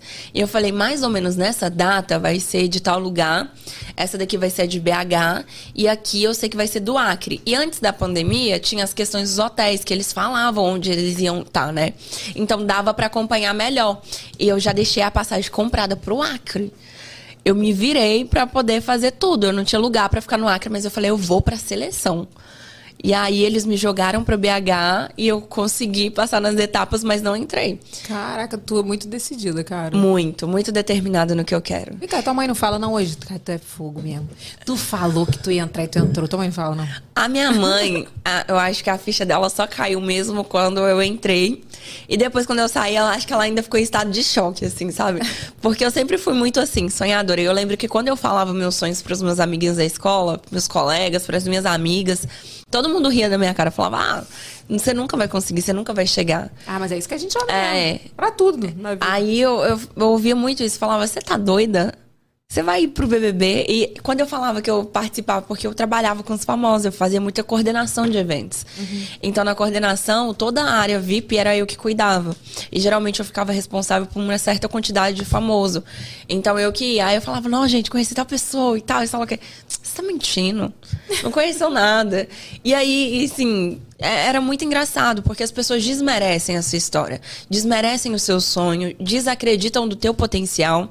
E assim, eu nunca fiz questão de mostrar para as pessoas, mas eu sempre fiz questão de mostrar para mim que eu sou capaz. Então, assim, é uma coisa que eu me olho no espelho, não é pra ninguém ver. Se o povo tá vendo, se tá deixando de ver, se tá gostando, se não tá gostando, aí eu lamento e agradeço. Mas é, é, é eu, é comigo, é aquilo. Quando a gente, quando, que você falou, quando a gente divo- divorcia, a gente, as pessoas acham que é pra mostrar pro outro, e não é, é pra provar pra gente que a gente pode. E eu faço esse- isso todos os dias. Eu me olho no espelho e falo, você é capaz, você consegue. É um desafio que eu faço comigo. E não é, eu não quero me medir com a métrica da pessoa, com a régua de fulano ou de ciclano. Eu quero que- criar a minha trajetória. Sabe? Eu quero criar a minha história. E não é me, me comparando em momento algum. É pelo pelo contrário, é falando assim, ó, isso aqui eu consigo, isso aqui eu dou conta, então isso aqui eu vou fazer, isso aqui eu não dou conta, aí que eu vou fazer mesmo. E eu sou muito assim, caprica assim. Olha. É, Todos não, aqui, ó. Os capricórnios, capricornianos fortes são assim. é, é, eu sou, tenho ascendente leão também, né, mulher? É, pois é, Ah, aí, é. aí é forte mesmo. Vem cá, e quando tu pisou a primeira vez lá dentro? Eu O que fiquei que tu desacreditada ainda. Ó, no, no pré-confinamento eu chorei muito. Ali eu já tava bem mal no pré-confinamento, porque eu nunca fiquei sem gente. Nunca. Mulher, eu tinha medo de dormir sozinha. Em casa, assim. Em casa, eu dormia com a minha avó. Aí quando minha avó não tava, eu arrumava meus namoradinhos, filha. Não dormia sozinha. Ia pra casa da minha mãe, dormia com meus irmãos. A caminha assim apertadinha, dormia com eles, mas eu não gostava, porque quando a gente é casada, a gente detesta dormir sozinha. Então isso é um defeito assim que eu, eu tive depois do, do divórcio. E aí eu detestava ficar sozinha. Quando eu fui pro confinamento, foi terrível. Porque antes de entrar eu tava tranquila como pessoa. Então, assim, eu dormia todos os dias ali, né? Maravilhosamente Cara, mas bem. tu, tu parou pra pensar assim, na hora que tu pisou lá, tu falou, caraca, eu consegui, cara, eu tô aqui. Cara, demorou ainda. Sabe quando que eu fui ter essa sensação, esse gosto? Foi na prova da Americanas que eu fiquei 24 horas. Que aí, mulher, que foi cair real a minha ficha, assim. E no meu terceiro paredão. No meu terceiro paredão também a minha ficha caiu. Aí eu comecei a cair porque ainda tava assim, não, não tô acreditando. Tanto que na minha primeira festa, mulher, eu fiz o alvoroço naquele lugar. Eu ainda tava assim, tô sonhando. Tá doida? Tô- Eu tô aqui não, vou causar. É, eu tava muito desacreditada. Tanto que eu cheguei e falei, rapaz, que luz é essa? Onde eu tô? Socorro! É muito, deve ser muito louco. Muito gente. emocionante. E, amiga, eu ouvia só a minha bisavó falando comigo. Minha bisavó, é, eu falo isso assim, até com pesar, porque eu não quero que isso aconteça, né? Mas ela falava, eu só vou morrer depois que eu te ver na Globo. Eu não vou morrer sem te ver na Globo, eu só morro depois que eu te ver lá, na TV. Caraca. E aí, quando eu entrei, eu falei, vó, eu tô na TV. Cara, muito louco, deve ser muito louco. Vem cá, o que, que é pior lá? Conviver com as pessoas ou o cheiro do banheiro? Conviver com as pessoas. Porque fala que o Sempre. cheiro, o cheiro do banheiro é ruim mesmo? Não, a minha edição todo mundo era muito organizado. Ah, a que gente se organizava muito pra limpeza, pras tarefas da casa. Então, assim, a gente dividia quem tava na xepa, ia cuidar da cozinha, ia cuidar da sala, ia cuidar de não sei o quê. A galera do VIP também se dividia muito bem. Então, a organização era muito boa entre a gente. Uhum. Não tinha essa coisa de estar fedendo nem nada. Isso deve ser. mais de- Vai de edição, sabia? É, vai. Pegar a edição dos porquinhos. Claro, já juntou uma porção de Só gente tem o porca. chulé. Chulé. Chulé. Nossa, o, o meu quarto, tipo, era três meninas. Era eu, Jess e Lina só. O E resto era chulé? tudo. Nossa, era tudo homem, mulher. O resto do quarto era só homem, muito chulé, aqueles tênis fedorento. Teve um dia que eu peguei o desodorante, saí tocando dentro dos tênis tudo, porque Ai, tava muito horroroso. Sério, tinha dia que não dava pra ficar dentro do quarto. Era terrível. Chulé. Final de prova? hum, Nossa, chulezento. nossa, era muito fedido. Aí era. Mas a convivência ainda era pior do que o chulé. Tu achava difícil manter sua postura lá dentro? Essa pessoa forte que você mostra que você é? Eu acho que pessoas fortes são muito incompreendidas. Então, é, é muito difícil você se abrir com pessoas que realmente não estão ali por você. E pra mim era muito difícil, assim, às vezes eu me abrir, falar o que eu tava sentindo e ainda assim ser, sabe, eh, levada pra outro ponto. Então teve muitas coisas na casa, principalmente depois que eu saí que eu observei que eu falava A, mas aí as pessoas colocavam Z. E aí eu comecei a entender, ah, estão colocando Z, deixa eu falar Z. Mas até eu entender isso foi muito difícil. E lá dentro também. Porque muitas das vezes eu ia ter certo tipo de conversa com a pessoa, a pessoa entendia outra. Então eu falava, ai, cara, não é isso que eu tô explicando. Ô, abençoado, é isso aqui, ó. É isso que eu tô falando. Mulher do céu, é isso aqui, não é aquilo. Mas tu não acha que as pessoas, às vezes, levavam pro outro lado porque queriam deixar uma imagem aqui fora? Tu entendia? Claro, amiga. É? Aqui, ó, teve gente ali que jogou muito, só que eu me fingia muito de sonsa lá dentro. Porque é um jogo, você tem que ter estratégia. Então você precisa se fingir de sonsa. E a vida é, é assim. O BBB foi um aprendizado pra mim pra esse novo momento. Se você não se finge de sonsa na bancada egípcia, você não vai chegar em lugar nenhum. E eu venci muita coisa na minha vida no grito. Mas tem certos momentos que você não vai ter que gritar. E foi isso que eu fiz muito dentro da casa. Eu tive sim meus momentos de atritos, mas as pessoas querem me colocar sempre como uma barraqueira. E não é isso. Eu sou uma mulher de posicionamento. Eu sei o que eu quero, eu sei o que eu aceito e não vou passar disso. Eu não deixo que ninguém passe disso comigo também.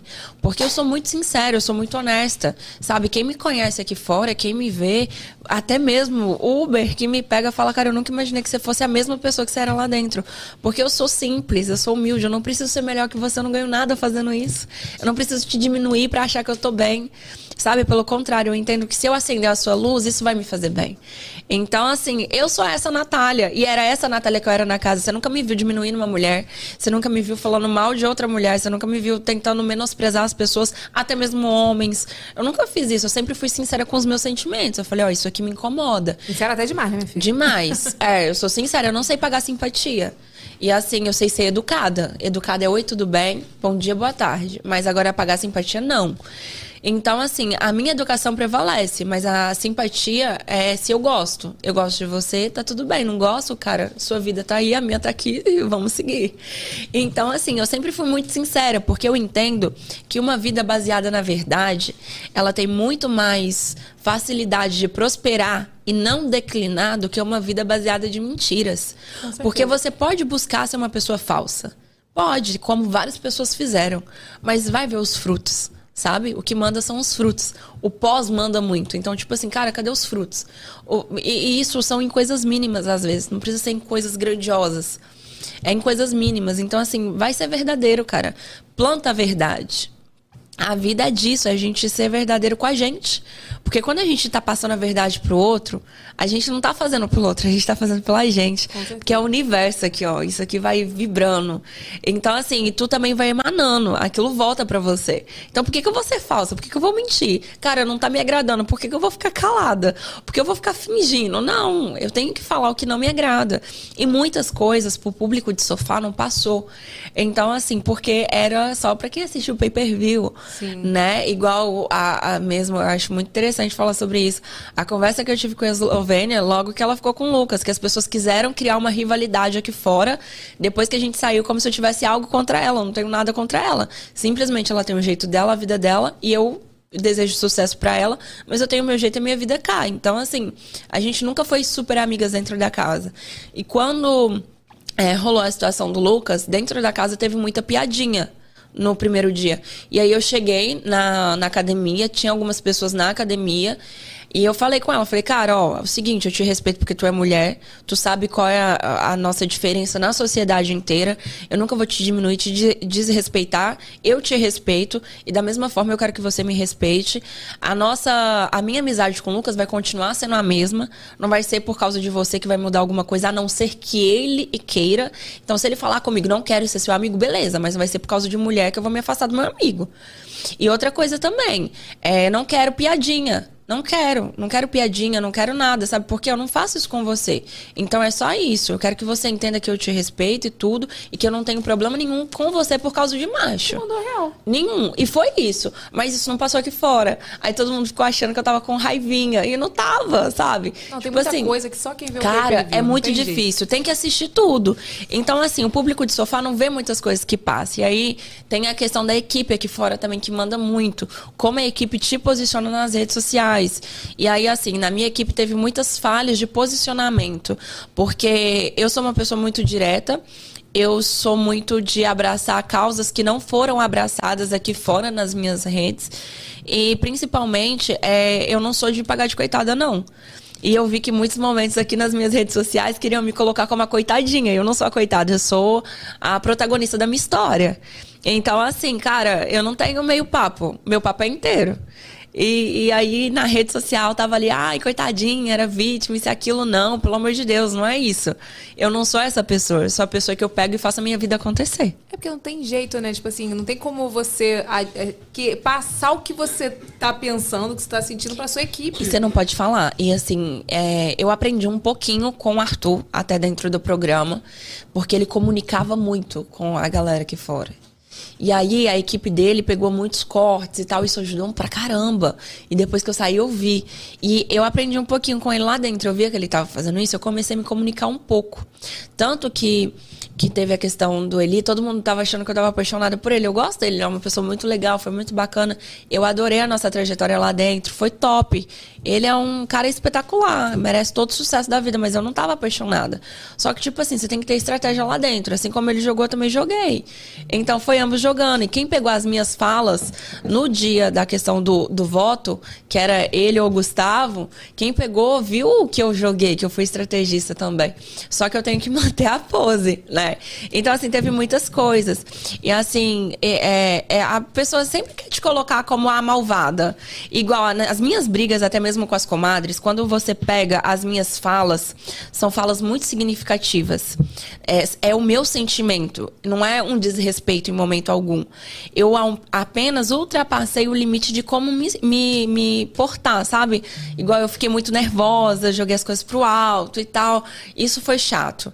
Mas eu, eu, eu hoje, olhando lá pra trás, eu não faria novamente. Eu tentaria buscar outra forma de falar o que eu estava sentindo. Você acha que lá também não é tudo muito. Ai, amiga, é muito difícil. É, É, tudo muito, difícil. Muito, né? Fica tudo muito intenso. E pra mim, porque assim, eu sempre busco bem-estar com todos, né? Eu falo o que eu quero, eu sou muito direta, mas eu não quero viver numa situação desconfortável.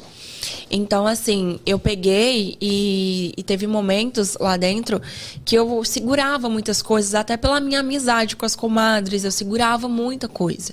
E eu via muita coisa, você vai vendo, mas tu tem que fingir de sonsa. Porque senão a bronca sobra toda pra você. É porque se só você fala, você, E- aí e eu começa tenho- a implicância ficar só com você. É, e eu tenho um tato que eu sentia muita coisa. E quando eu saí, eu falei, cara, eu não tava sentindo errado, eu senti tudo certo. E Você aí, tinha noção da repercussão lá aqui fora? eu não tinha tanta noção. Eu fui ter essa noção há um mês atrás, assim, mais ou menos. Sério? Sério, porque eu saí, eu vi a repercussão, mas eu ainda tava muito atordoada.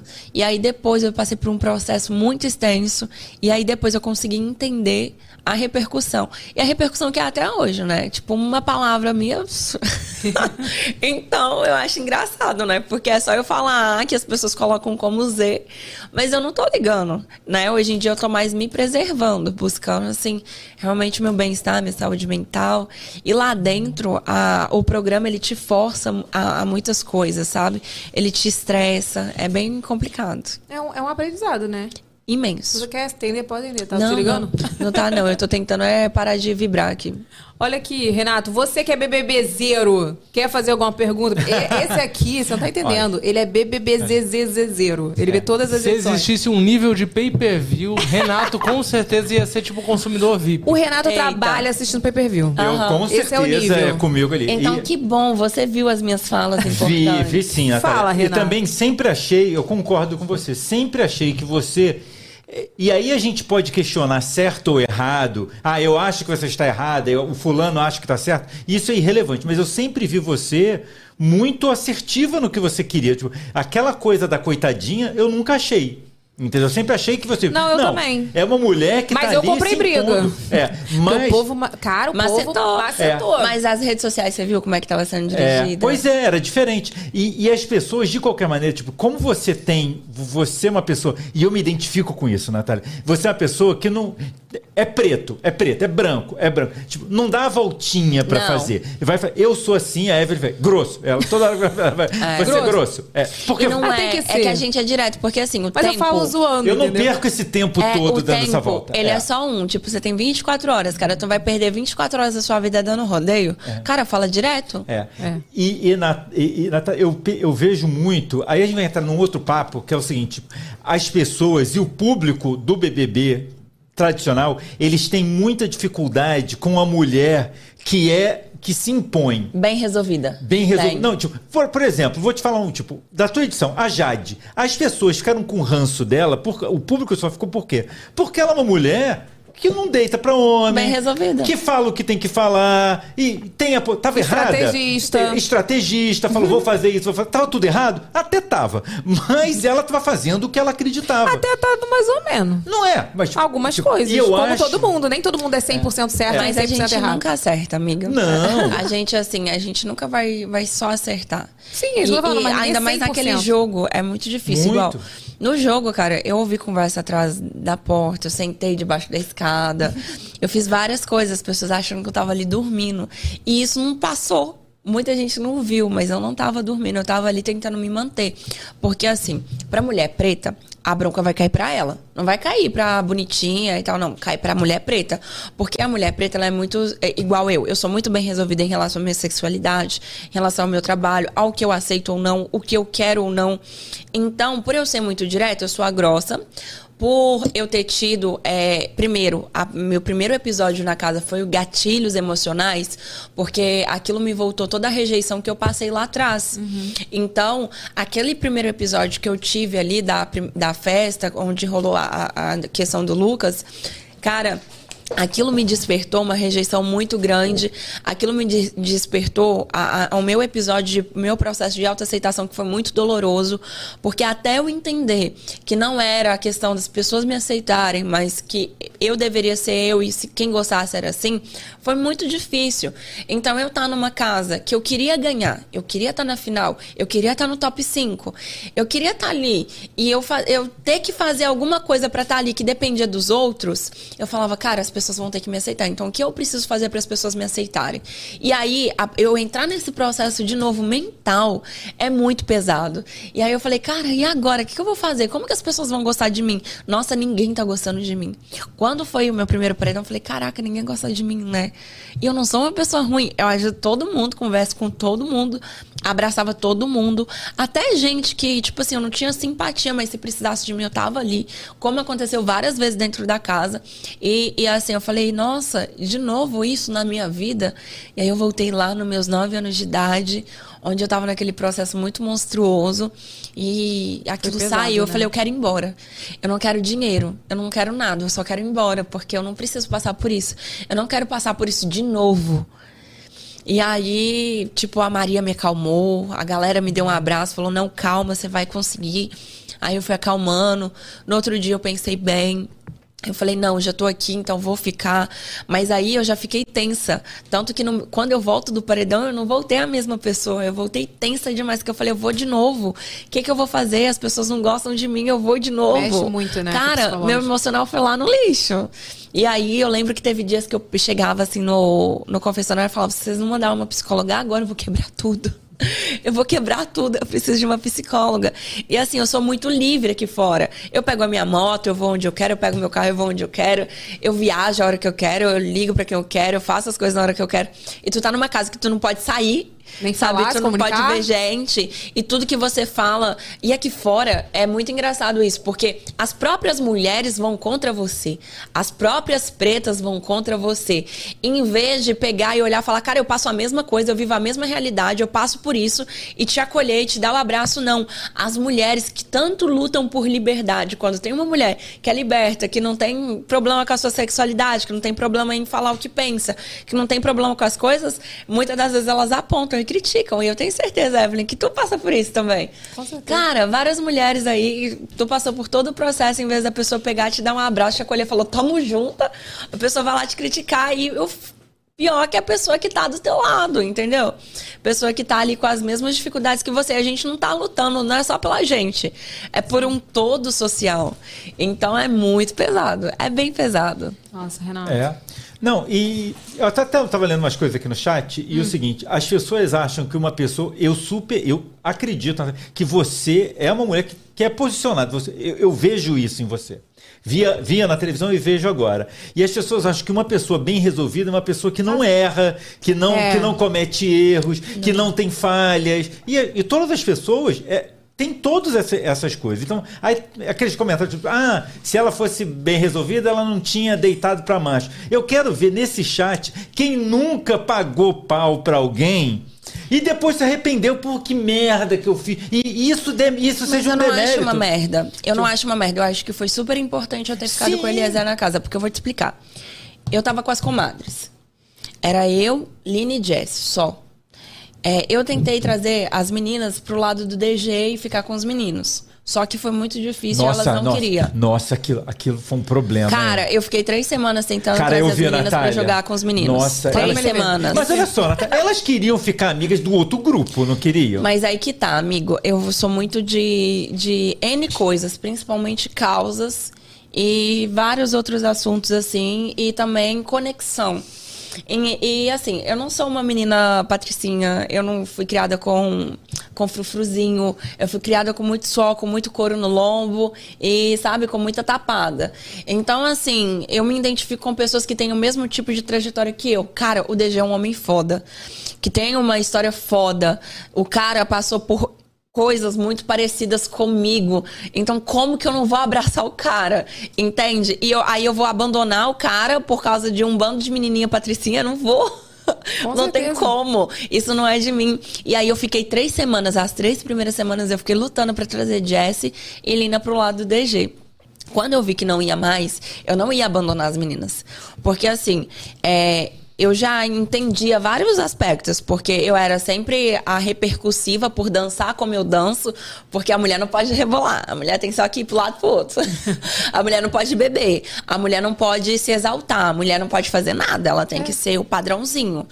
E aí eu, já via que tinha várias coisas, e tinha certos tipos de coisas que eu não queria assumir. Eu nunca fui contra uma outra mulher. E nem por macho, nem por nada. Então, tipo, eu não vou brigar com a mulher, com, a- com as meninas e abandonar elas pra ficar com os meninos. Nunca. Então eu falei, é um preço que eu não quero pagar, socialmente falando. Então eu posso me prejudicar, mas eu vou continuar segurando firme na mão da Jess e da Lina. E mesmo sabendo que eu corria muitos riscos segurando. Eu falei, mesmo sabendo que eu posso me prejudicar em algum momento no jogo, eu vou continuar com elas. E aí, quando eu fui ficar com ele ali, Tipo, a carência bate lá dentro. Não tem como falar que não bate. Bate eu sou uma mesmo. mulher. Bate, mano. Bate, amiga. A carência lá dentro bate. E eu sou uma mulher muito ativa. Muito ativa. Entendeu, gente? É. Entendeu, né? Eu Tá. sou bem ativa. Então, assim, lá dentro, eu já tava num pré-confinamento de 10 dias. Tipo, depois de entrar na casa, tem todas aquelas situações estressantes. Não tem nada lá pra você desestressar. E bate a carência sim. Mas eu tava só com as meninas. Tava eu, Lina e Jessie. Eu não tinha mais o apoio dos meninos. Entre aspas, eu tava ali mais ou menos com o DG. Então o DG meio que ele manipulava de certa forma ali o jogo pra poder defender eu e Jess e até a Lina. Então assim, era mais ou menos bom, mas não era algo certo. E aí, aí a Maria, eu queria muito jogar com a Maria. Maria, eu, meu sonho era estar do lado dela, porque Maria correria igual eu. E Maria passou por muitos traumas parecidos com os meus, então é uma mulher que eu me identifico e eu queria estar com ela. Tanto que eu chamei ela na mesa, é, na segunda semana, eu falei, Maria, eu quero jogar com você, vamos jogar comigo, vamos ser aliada. Aí ela ficou meio assim e tal, e depois foi pro outro lado. Eu falei, não, tá beleza, mas era uma pessoa que eu queria comigo. E aí as pessoas arrumaram, tipo, como se eu tivesse uma rivalidade com Maria também por causa de macho, eu não tinha nada contra ela. Inclusive, a gente é amiga, daqui a pouco a gente tá saindo pra poder ir tomar uma. Então, assim, cara, eu e Maria, a gente é mau fechamento e não tem nada a ver uma coisa com a outra. E ali no jogo, Acho aconteceu, importante. aconteceu a situação de beijar o Eli. Aí, beleza, foi o beijo. Aí depois foi a questão da carência. O primeiro momento foi a carência. Ficamos. Aí eu falei, putz, fiquei com ele. Beleza, até então a gente não tava casalzinho. Tava só uma ficada e acabou. Aí eu falei, putz, fiquei com ele. Beleza. Aí eu fui vendo a, a- a movimentação do jogo. As meninas do Lollipop já não estavam comigo. Tipo assim, era Lina e só. Nem com Jessie tava. Então, tipo assim, eu falei, é eu e Jessie só. Eu tenho o DG auxiliando eu e a Jessie e mais ou menos a Lina e eu não tenho mais ninguém. E aí foi quando eu comecei a forçar o casalzinho dentro da casa. E até que chegou o momento que ele precisou de mim mesmo. Que foi a permanência dele, porque talvez se eu tivesse botado ele naquele paredão, ele teria saído sim. E eu falo isso em base com. Natália, ele teria saído em É. qualquer paredão que ele tivesse ido, né? Não. Gente, eu não entendi porque depois ele não saiu mais. Que, que Não. Porque aconteceu? foi ficando, Evelyn. Mas é muito ruim, foi Aí as ficando... opções- aí as Gente, opções juro, foram olha piores. aqui, eu não tenho nada contra ele, tá? Que fique claro. Mas eu, como telespectadora, eu, estava com uma raiva dele ficar, porque eu ficava, gente, o que, que o Eli está ficando? Aí era porque tinha prioridades, as pessoas queriam eliminar outras pessoas. É, é, tinha as prioridades. No Aí ele final foi tem. ficando, não achei nada a ver ele ficar. E aí, assim, é, eu falei, cara, agora eu preciso garantir o meu aqui dentro. Porque a Lina já não tava mais tanto comigo, assim. A Lina tava mais com o Lollipop. E, e tinha uma, uma certa influência da Lina na casa. Ai, gostosa, gente. Vem cá me dar um beijo. Deixa essa mulher invadir. que ela apareceu aqui, ó. Entendeu? Tá falando mal de tu agora. Cadê a cadeira pra ela? Bota a cadeira aqui pra ela aqui. Minha gostosa. Tá, acabou de falar mal de tu. Mentira. Estavam falando que estavam sim. Tava, amiga, tava, viu? Não, Falando bota ela muito aqui. bem de tu. Bota ela aqui, A gente né? ia pro bar do Zeca, a gente já perdeu o show do Xande todinho. Sério? Mentira, que a gente horas? vai pra Rocinha. São 10 horas Que agora. come... Não, que horas começa lá? Começou 9 e meia. A gente vai pra Rocinha. Parabéns. Fique em paz. Avisa pra ela que ela chegou atrasada. Meia hora, falo mesmo. Adoro. Mas então, ó, gente, a gente ainda teve participação especial aqui, hein? Olha. Olha aí, tá vendo? Não, é- o Vini já está indo caçar o microfone, que eu sei. e assim, é, aí eu falei, cara, eu preciso manter a minha permanência aqui. E eu falava, a Lina, ela se articulava muito bem na casa. E a articulação dela ia mais pro lollipop do que pro grunge. E o meu fechamento era os meninos. Não tinha como. O Arthur mesmo, eu tentei jogar com ele nas três primeiras semanas, eu tava tentando, porque eu via que ele era maroto. Ele era ligeiro, ele não foi na casa pra fazer nada além do que jogar. Ele foi pra casa pra jogar e só. E aí, assim, eu, eu tentava me articular com os meninos e tal, e não dava. Eu falava, cara, e agora? Aí foi quando começou a forçação do casal. Aí eu comecei Então a houve, forçar. então houve essa forçação. do Houve, amiga, houve, mas não era porque eu tava apaixonada, é porque eu precisava me garantir dentro da casa. E eu sabendo que eu tendo um parzinho ali com o Eli, porque eu fiquei muito chateada quando a Maria saiu.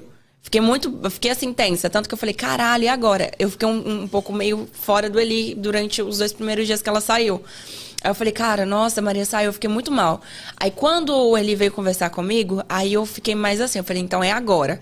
Aí foi, começou a forçação. Eu falei, agora eu preciso de um casal. Por quê? Não era por causa do público daqui de fora, era por causa das pessoas lá dentro, porque eu não queria ser voltada pra ir no paredão. Cara, mas tu não lembra das outras edições, não? Que o pessoal que forçava casal, o pessoal tomava ranço. Eu tive ranço da Patrícia Leite, por exemplo, Amiga. quando forçou Amiga, casal. Lembra disso, Mas gente? aí que tá, quando é a forçação dos dois pro público aqui fora.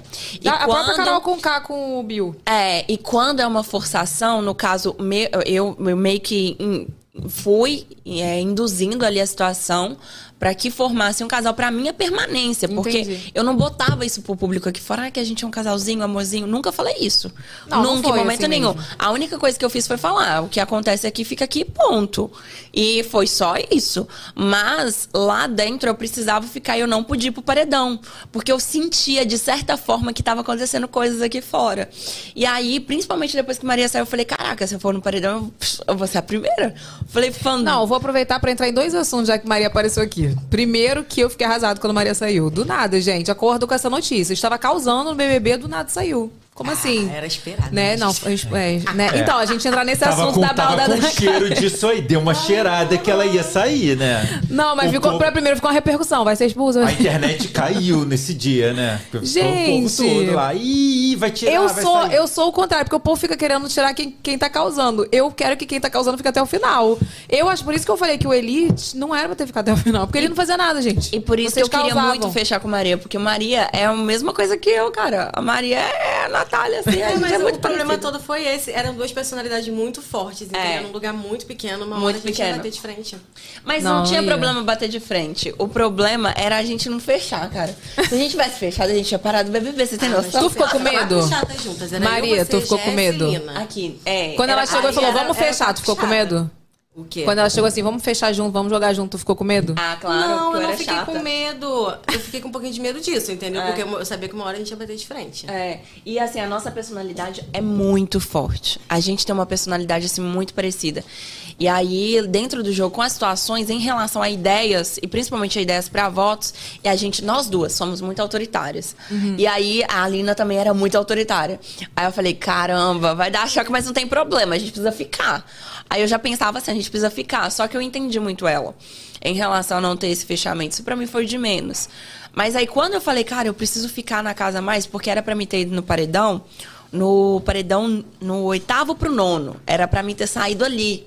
Só que aí eu fui fazendo as artimanhas, filho. Eu fui Não, jogando. foi muito boa. Aí eu fiquei até décimo terceiro.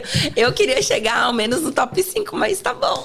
É sobre isso. Bom, mas aproveitando que Maria chegou aqui, a gente ia falar sobre o episódio do balde na cabeça que parou o Brasil, né? Claro. E assim, que e aí? O que, que passou na sua cabeça ali na hora? Ó, na hora, eu não fiquei com raiva nenhum da Maria. É, foi uma coisa que eu até abordei nas minhas redes sociais há um- alguns dias. Eu não tive raiva, raiva nenhuma Na dela. hora ali, né? nenhuma. E nem depois. Eu não fiquei com raiva da Maria em momento nenhum. Porque pra mim a situação da baldada não foi assim o, o alvoroço. Pra mim foi a situação de ter levado tantos baldes. E o pior de tudo, as pessoas que estavam apoiando aquelas baldadas, entendeu? Então, assim, esse pra mim foi o pior. De olhar e ver, tipo, as pessoas que falavam que tava fechando comigo, que tava assim comigo e tal, lá e as pessoas davam apoiando. prazer, né? Não, mas Cara, Natália, esse, esse é, o, é o comportamento clássico do boi de piranha. O que, que as pessoas fazem? Ah, foi nela? Vamos todo mundo nela. E foram, tipo, não fazia o menor sentido aquilo que estava acontecendo. Não fazia mesmo. Tipo, tinha umas pessoas ali que estavam com você. Cadê sua câmera? Ah, tipo, ah, é, é, hoje eu tô muito lindo. É, é, e não fazia nenhum sentido aquilo estar acontecendo. Então, é, aquele momento foi um momento, embora tenha acontecido uma coisa ruim, que deu, deu uma repercussão também negativa para Maria e tudo, mas, tipo, aquele momento foi um momento muito bom para você aqui fora. Sim. Né? Aí ele foi o teu momento que todo mundo falou, pô, o que que estão fazendo com essa mulher, cara? O Mas- que, que é isso? Tipo, não tinha uma E, justificativa. e não, pra não Aí- como coitada, não, tá? Mas tipo de implicância mesmo. Aí eu volto a falar, não foi é, bom pra mim no sentido porque a Maria, sem querer, pegou e foi na emoção ali no impulso, jogou a água e bateu. Não foi por isso. Foi porque realmente estava rolando a sacanagem na casa. Então, tipo assim, era isso que eu tentava comunicar, tentava falar e não tava conseguindo como falar. Porque eu tenho dificuldade, às vezes, de exteriorizar o que eu sinto, sabe? E às vezes eu não uso as palavras certas, não usava. Hoje eu tenho melhorado muito a minha comunicação. É, mas lá dentro, não, porque eu tinha muito medo de como eu seria interpretada. Então tinha muita coisa que às vezes eu queria falar de uma certa forma e eu não sabia como falar. Falar, gente, olha, vocês estão vendo que tá acontecendo isso? E eu ficava com medo até de passar uma imagem de coitada. Então, até por isso que muitas coisas eu nem falava. Eu falava, pô, não quero ser coitada, então nem vou falar, deixa pra lá. Senão já vão falar que eu sou. É, exatamente, eu não queria isso. E aí, a, a- a situação foi realmente a covardia que tava rolando lá dentro. Que não foi a questão da Maria, foi a questão das outras pessoas. a foi, até porque foi um episódio isolado Cara, também. a Maria, pra mim, foi o mais compreensível. Cê- Você pode acreditar que foi mais compreensível. E sinceramente, aquele jogo da discórdia, ele foi assim. Pra mim. Não, nem digo só disso, sabe? Eu falo de da dinâmica, muito pesada. Era uma dinâmica pra humilhação, entendeu? Era uma É, dinâmica eu me pra senti assim. Eu me Então, senti humilhada. Não, a gente se- sentiu a humilhação por você. Porque aqui- eu lembro que parou o Brasil, tá? Aquele, aquele jogo da discórdia parou o Brasil.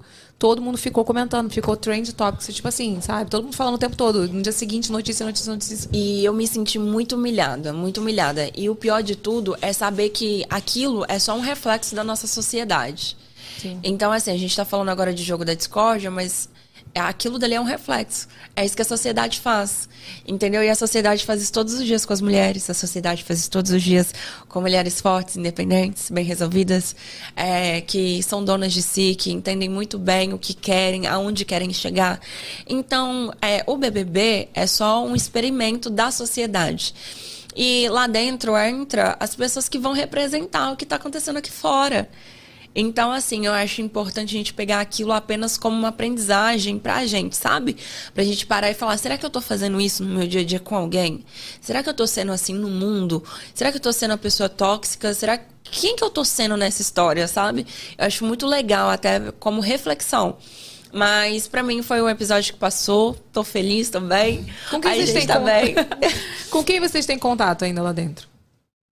Com você. Deu pra criar laços lá? Laço é uma coisa muito forte, né? Mas assim, dá pra você viver, assim, né? É, não é levar pra vida. Levar pra vida eu levo minha mãe. Levo o meu, meu marido, assim, onde eu tiver, e tá tudo certo. Mas, assim, agora, dá pra você construir, sim. Assim como, igual, por exemplo, eu e Maria temos construído uma relação. Então, dá pra você construir aqui fora algo. Sim. Mas você sai de lá muito machucada, muito magoada. E dependendo de quem tá por trás de você quando você sai, as coisas vão pra um lado muito sombrio. Porque, igual, quem tava por mim quando eu saí, foi uma coisa um pouco sombrio, assim, porque eu, eu não podia conversar com as pessoas, eu não podia me aproximar de ninguém. E, é, tinha várias coisas que acontecia que, sabe?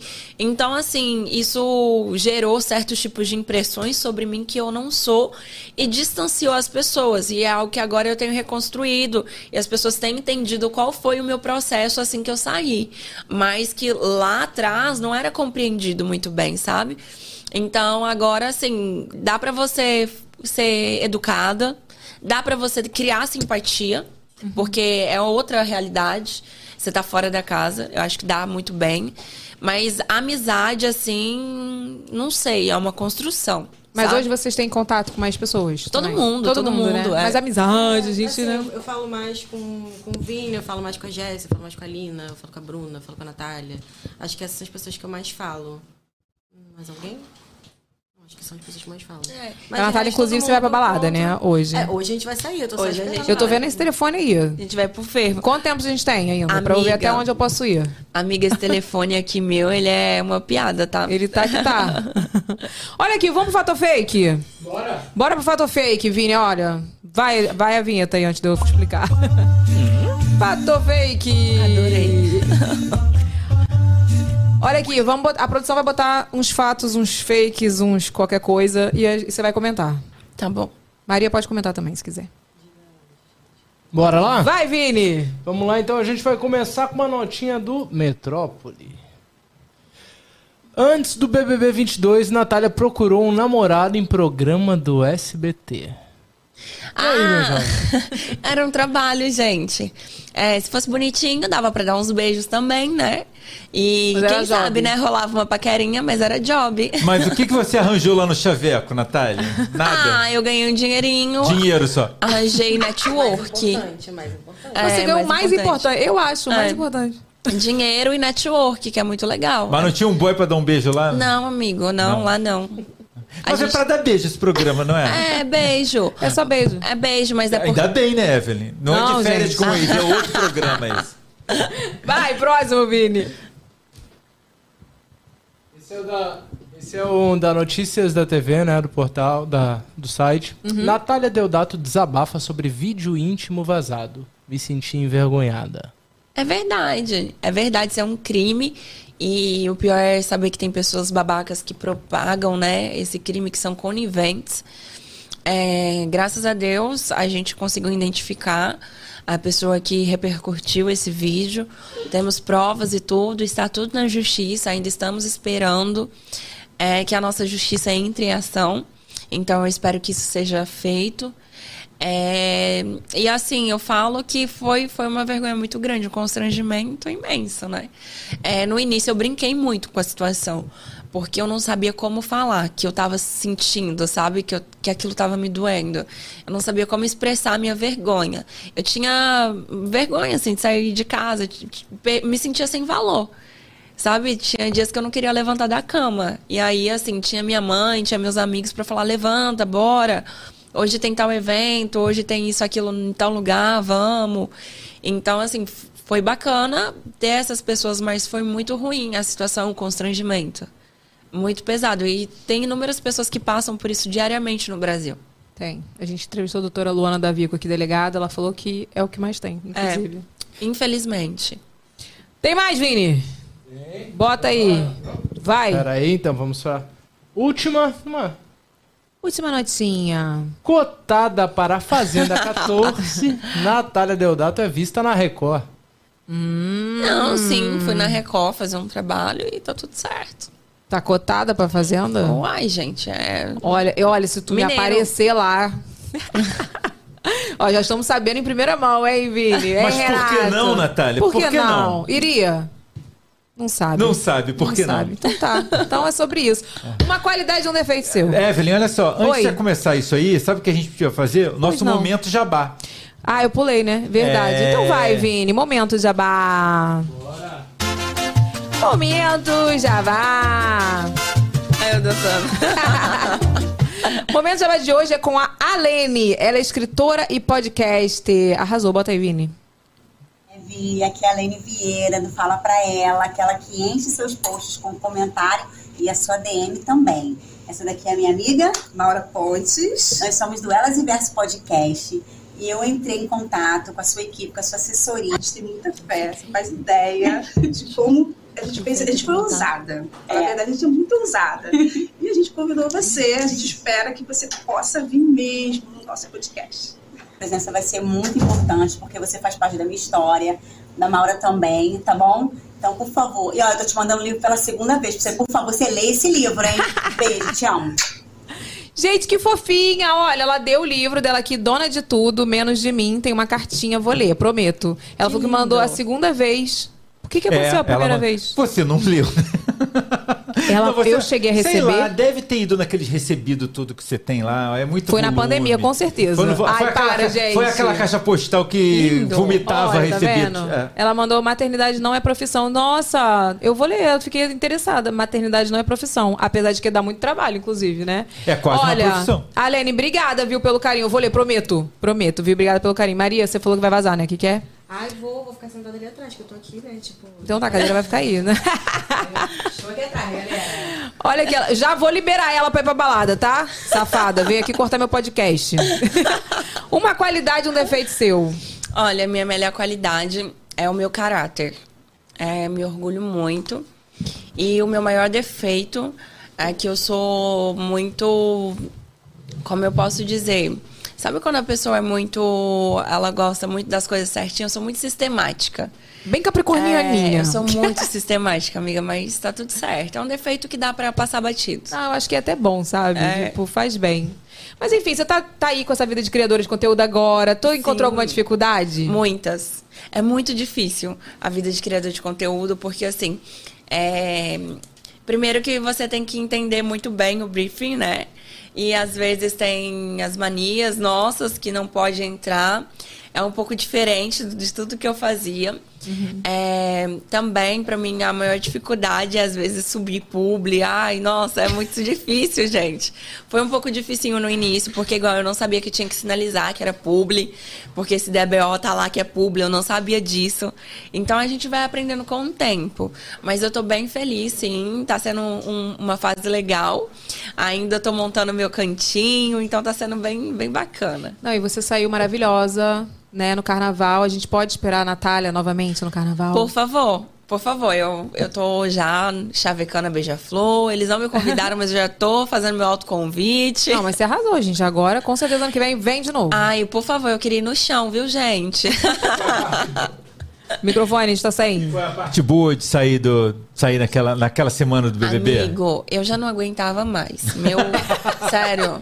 Você achava, só voltando isso, você achava que você tinha alguma chance de ganhar naquele momento? Ou estava claro que era o Arthur que ia ganhar? Eu nunca achei que eu fosse ganhar, amigo. Eu- olha, eu achei. Olha, teve um- É sério, sabe olha por só, quê? Teve uma época que você tava, que tava bom pra tu. Depois, ela não sabia. Ela não explicar. sabia, é. Esse episódio da questão da, do balde foi, foi assim, nesse momento que eu perdi totalmente o meu chão. Porque até ali eu tava conseguindo sustentar.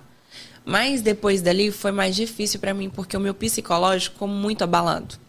Então, tanto que até ali não tinha, não teve muito, muita coisa pra falar de mim. Não tinha o que dizer, mas aí depois começou que foi os atritos que eu fiquei mais sensível emocionalmente. Então ali aquilo me, me, me machucou muito, né? É porque eu ver ali todas aquelas pessoas coniventes com o que estava acontecendo, então eu fiquei muito mal. E ali eu já falei, cara, e eu já sabia que o Arthur ia ganhar desde a segunda semana. Já? Já. É. Mas eu também, gente. É, eu sabia é. porque Todo a forma sabia. que Todo ele mundo se sabia, portava é. nas festas, a forma que ele se portava nas festas, quem conhece ele sabe que aqui fora ele curte bastante, ele é muito brincalhão e tal. Lá dentro ele era muito sério. É, ele tava ali realmente só pra jogar, sabe? Então, é, eu já sabia que ele poderia ser o, o provável ganhador. Mas o que eu tava tentando era, no mínimo, chegar ali no top 5. Entendi. Era uma meta. Era uma meta. É, Era uma meta. Era a minha meta. Mais difícil, porque esse BBB, a tua edição, cara, eu vou te falar, tava muito claras as coisas, assim, sabe? Tava demais. Apesar de que eu tenho. Eu sinto por você ter passado o que você passou, porque eu imagino que não tenha sido fácil, né? Essa perseguição toda. Mas assim, tava E muito continua.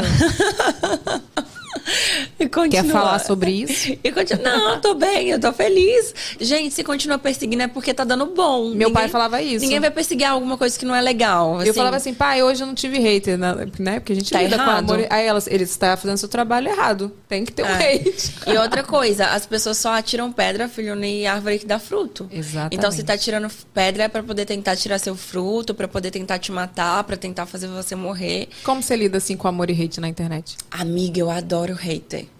Eu amo hater. O pessoal, antes, quando eu saía, eu ficava muito mal. Eu me trancava no quarto, chorava, chorava. Teve um dia que eu falei, eu quero morrer, sei lá o quê. Fiz igual uma criança mimada.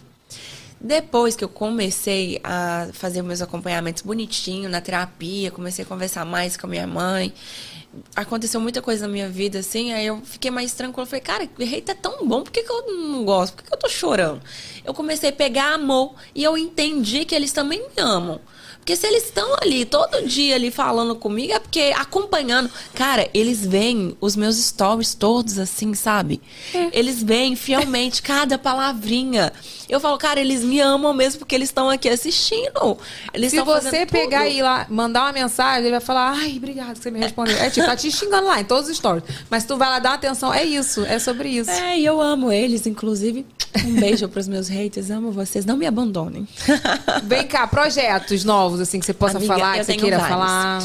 Eu sou empreendedora nata, é, desde criancinha, capricorniana, então não tenho só uma função. É, tem muita coisa boa vindo do empreendedorismo, tem coisas maravilhosas vindo também da arte, que é o que eu gosto, que eu faço. É, eu iniciei né, com a minha participação. É, foi muito bacana, mas foi só o início. Tem coisas saindo prontinhas do forno que eu ainda não posso falar. Ai, que bom. Mas em breve não- vai estar lá. Se não pode falar é porque tá vindo coisa boa por aí, não é isso? É a nossa frase, né, Renato? Vem coisa boa por Vem aí. coisa boa por aí. Olha, e nossa pergunta clássica. Tá rica já? Amiga, é, a, a minha sensação de riqueza tá bilionária. Essa é a minha sensação de riqueza. Eu ainda não tô bilionária, mas eu tô feliz. Nossa, a primeira pessoa que fala isso. Tá rica? Não, tô feliz. Gostei. Tô louca pra fazer nosso apanhado. Né? Sincera, Vini. É, eu tô muito feliz, gente. Não respondeu com o clássico, ah, depende do que é riqueza É, pra você. depende do que é riqueza. Eu vou pegar Eu vou, eu apanhado vou botar aquele efeito da, da, da, da corneta, sabe? Hum, hum, A minha hum, hum. riqueza. A minha riqueza é realmente estar feliz, estar bem comigo, saber que a minha família tá bem. Isso é a minha riqueza. Dinheiro é uma coisa muito Oh. superficial, porque o dinheiro ele vai. Você morreu, cara, ele não vai contigo pro caixão. Então, assim, É verdade. eu estando bem comigo, a minha família estando bem, isso pra mim é riqueza. Então, tô muito rica, tô muito feliz, tenho saúde. Ô, Natália, eu tenho que falar que eu me identifiquei com a tua frase aí, sabe? Porque eu, eu também fui pra São Paulo e ralei igual um doido no começo. E eu lembro que quando eu cheguei lá. Bota sua carinha, Vini, pra o- eu não tô, não arrumei, não cortei o cabelo. Ah, pronto. Eu, quando eu cheguei lá, o meu sonho, o que eu pensava era assim, como que era ir pro mercado e poder comprar, fazer um rancho do mês. Você Amigo. poder comprar sem contar o dinheiro. Então, isso que você falou é uma coisa muito real. Tipo assim, pra, pro, pro milionário, o, o cara que não tem é nada. Pro bilionário, o milionário é pobre. Então, assim, você tá se sentindo... Eu acho que é, é, né, no, no bom sentido, não se Exatamente. sentindo no ego. Mas, pô, eu tô me sentindo bem, eu tô me sentindo... Né, Cara, como você colocou, Sabe é, qual foi é a, minha, a minha felicidade? Eu fui no mercado. E aí eu falei assim: ah, eu vou comprar umas coisas pra mim. Comprei uns trenzinhos assim, bobo, mas eu comprei tudo que eu queria. Aí eu falei, ah, vou comprar pra minha mãe também. Aí comprei pra minha mãe também. Falei, ah, quer saber? Eu vou levar pra minha avó também. aí tá, fiz, sem brincadeira, o carrinho ficou assim, lotadão. Eu falei, cara, e agora? Olha o tanto de coisa que eu tô levando. Aí voltei, ainda busquei dois bancos, falei, vambora. Aí fui pagar.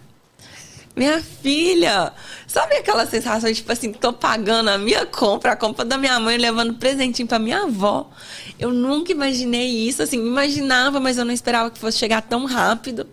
E, assim, é só gratidão, sabe? Coisa muito simples. É, poder dar um tênis pro meu irmão.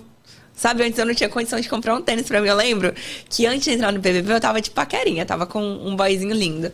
Aí foi lá, eu fiquei, a gente ficou um tempão. E aí ele pegou, eu tava precisando de um tênis. Fiquei três meses falando que eu precisava de um tênis e não comprava, porque eu tava no- na meta de pagar o meu apartamento, que eu comprei meu apartamento com 20 anos. E aí tava pagando as parcelinhas bonitinhas. E eu não comprava roupa, não comprava sapato, não comprava maquiagem. Não comprava nada. Só vivia pra pagar o meu AP e colocar a gasolina na minha moto. Aí, é, foi lá, fiquei três meses. Aí eu falei, ah, quer saber, eu vou comprar um tênis. Comprei um tênis baratinho de 120 reais. Aí agora, eu- esses dias eu fui no shopping, falei, cara, vou levar uns tênis pro meu irmão. Mãe, meus irmãos saem na escola? Tá, tá, tá te obedecendo? Tá. Tá ajudando em casa? Tá. Ah, então tá bom, estão merecendo. Comprei tênis pra eles. Eu levei dois tênis lindos, top de linha. E aí, assim, ver a felicidade deles, isso não tem preço, Não, sabe? e poder proporcionar isso, Nossa, né? Não, e é- orgulho enorme, É né? sobre isso que, que, eu, que eu falo, que, que eu reconheço. Porque às vezes você vai pegar um cara milionário que comprou uma cobertura de milhões E não tá ele não vai satisfeito. ter vivido isso, sabe? Ele não vai, ele vai. O número não, va- não abriga a felicidade genuína, sabe? Você poder fazer isso que Exato. você falou. A felicidade que vem da realização, e principalmente de quem tem um caminho assim, cara, ela é impagável. Não, você poder ir num restaurante e falar assim, me dá uma picanha aí. Não é? Menina.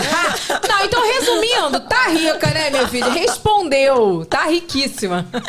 Olha aqui, nós temos um quadro que é avacalhada. Oh. Então é um presente. Evelyn do céu. meu Deus. Você pulou o superchat. Ai, meu Deus, é mesmo. Volta que eu estou. Isso aqui, isso aqui, isso aqui, eu fiquei nervosa. É a B12 com a Maria que chegou, que eu fiquei nervosa. É tudo. Vai, vambora. Pulei o superchat. Meu celular. nervosa, tá não, comigo? amiga. Fiquei nervosa. Não quero estragar o show de vocês. Jamais, amiga, não precisa preocupar, não. Me dá aí Eu sou o toda celular. tua, tá? Ah, é? Olha. Cadê? Já ia perguntar, cadê o superchat? Já tá aqui, já. A produção é muito eficiente, né? É. Sabe o que eu vou fazer agora? Eu acho que eu vou ter uma vinheta pro superchat. Ai, meu Deus do céu. Por quê? Esse programa só vai ter vinheta, não vai ter Eu programa. adoro mais. vinheta, vai ter só vinheta. Mas Ó, é muito boa as vinhetas. tá vendo? Eu boto tá com vinheta. Muito bom.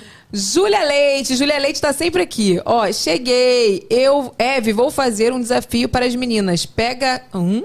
Pega casa ou passa. Pega casa ou passa. Que não tem vírgula, né, ah, Júlia? pegar... Pega casa ou passa. Vamos lá. Ah, é porque a Maria não tá aqui. Maria, volta, que tem que responder, Maria. É pras meninas. Ixi. Ela tá comendo pizza, tá? Não. Você não comeu pizza? Tem pizza. Da forneria Gagliasso, pode comer. Que é pra tá nós gata, mesmos. mulher. Tá bonita, né? Você também Vai. ia falar Tá isso, gata. Hum, elas vão sair daqui pro. Daqui a pouco eu vou ficar pra mais night. Vou tirar gente. Tá com o roupa por baixo? Vamos lá. Pega casa ou passa? Eliezer. Passa, amiga, com certeza. Já, já tá com Passa, passa. Já pegaram, né? Já, pegou o suficiente, Agora né? a gente deixa pra, pras amigas. Pras amigas. Então tá. Caio Castro. Ai, não faz, não faz o É, meu não tipo, faz meu não. tipo. Ainda mais depois que não paga a conta. Mentira, eu tô zoando. Ah, detesto homem pão duro, gente. Mão de vaca. Fora que pão duro pro pão duro, nós já Mas não somos pão duros o dele, suficiente, falando né, Natália? É, já basta eu. Não, meu marido ontem chegou pra mim e falou: Você que amor, me deu um dinheiro assim, que eu, porque eu não saco dinheiro, eu tenho mania de parar no Eu não banco. Fiquei tão feliz. Ai, gente, é isso, é sobre isso. Adorei, fiquei feliz. Faz um agrado pra sua mulher. Olha aqui, Luciano. Luciano? O do BBB? Luciano, não sei nem Passa. quem é. Que Luciano do bebê? Era dessa edição? É, o da nossa. É o da nossa. amiga, não é? Gente. Luciano. Luciano não foi o primeiro eliminado? A minha- É, a eu minha- O primeiro eliminado. Ah, nem menina. lembro, gente. O do canal do Gato Galáctico. Calma. Não lembro. O, É ele mesmo. o que tinha um Gente, eu sou ruim, né? O do cabelão lindo. Ah, o Luciano, verdade. É, é porque agora ele esco- escova o cabelo, né? Não, Mas é. ele com blacão, ele fica Não, muito eu achei ele engraçado, eu achei ele engraçado. ele também fez um acho. vídeo com a Nossa, com a- você acha cada a- pessoa engraçada, né? Eu só passo porque não, não faz o meu tipo, assim, meu estilo de homem mesmo. Nossa, vocês não pegaram ninguém, não, não, não- nem casaram. Não, mas olha só, mas numa das opções as duas já tinham isso? pego. Era só olha isso só. mesmo. Uma das opções elas já tinham feito esse serviço. É, já, Não tem. Na... Ô, Júlia, essa pergunta aí foi cagada, hein, Júlia? É isso, entendeu? Ela botou, Nath, conta do episódio em Cancún. Que isso?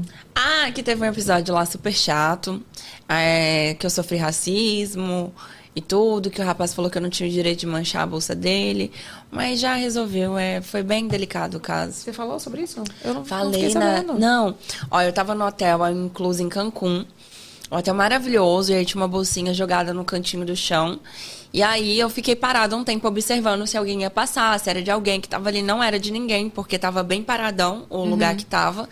E as pessoas estavam passando ninguém assimilando a bolsa. Aí eu peguei assim na pontinha da bolsa e fui levar até a recepção. Quando eu cheguei na recepção, já tinha um rapaz lá esperando a bolsa. É, na verdade, ele não sabia onde estava. Ele foi lá é, perguntar se alguém achou se sabia da bolsa e tudo. Aí, quando eu cheguei com a bolsa e fui para entregar, ele falou: Por que, que você pegou minha bolsa? Aí eu falei, mas eu não peguei sua bolsa. Eu Ele é vim aqui- brasileiro ou não? Não, não era. Eu tava Era falando Tipo outra assim? língua. Ele tava falando outra língua, mas ele falava um, sabe, um, Um espanholzinho cagado. É, uma coisa cagadinha que dá pra entender. Aí eu falei assim, mas eu não peguei tua bolsa. Aí ele virou e falou assim: pegou, por que, que você pegou minha bolsa? Você não podia pegar minha bolsa. Aí eu fiquei muito nervosa, comecei a lacrimejar e virei pro moço falei assim: moço, olha dentro da bolsa, falando pro rapaz da recepção, porque ele já me conhecia, ele que me hospedou, foi uma graça comigo.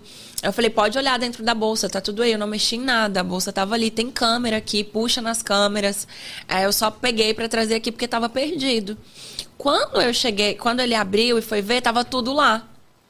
Aí, em vez dele virar e falar assim, ah, muito obrigada, me desculpa pela confusão, alguma coisa do tipo, ele pegou e falou assim que eu não tinha direito de manchar a bolsa dele com a minha cor. Nossa. E simplesmente falou isso. Aí eu peguei e comecei a chorar. Falei que eu queria chamar a polícia. Falei que eu não ia, ser aceitar, ah, não ia aceitar ser tratada dessa forma, que eu não precisava pegar nada de ninguém.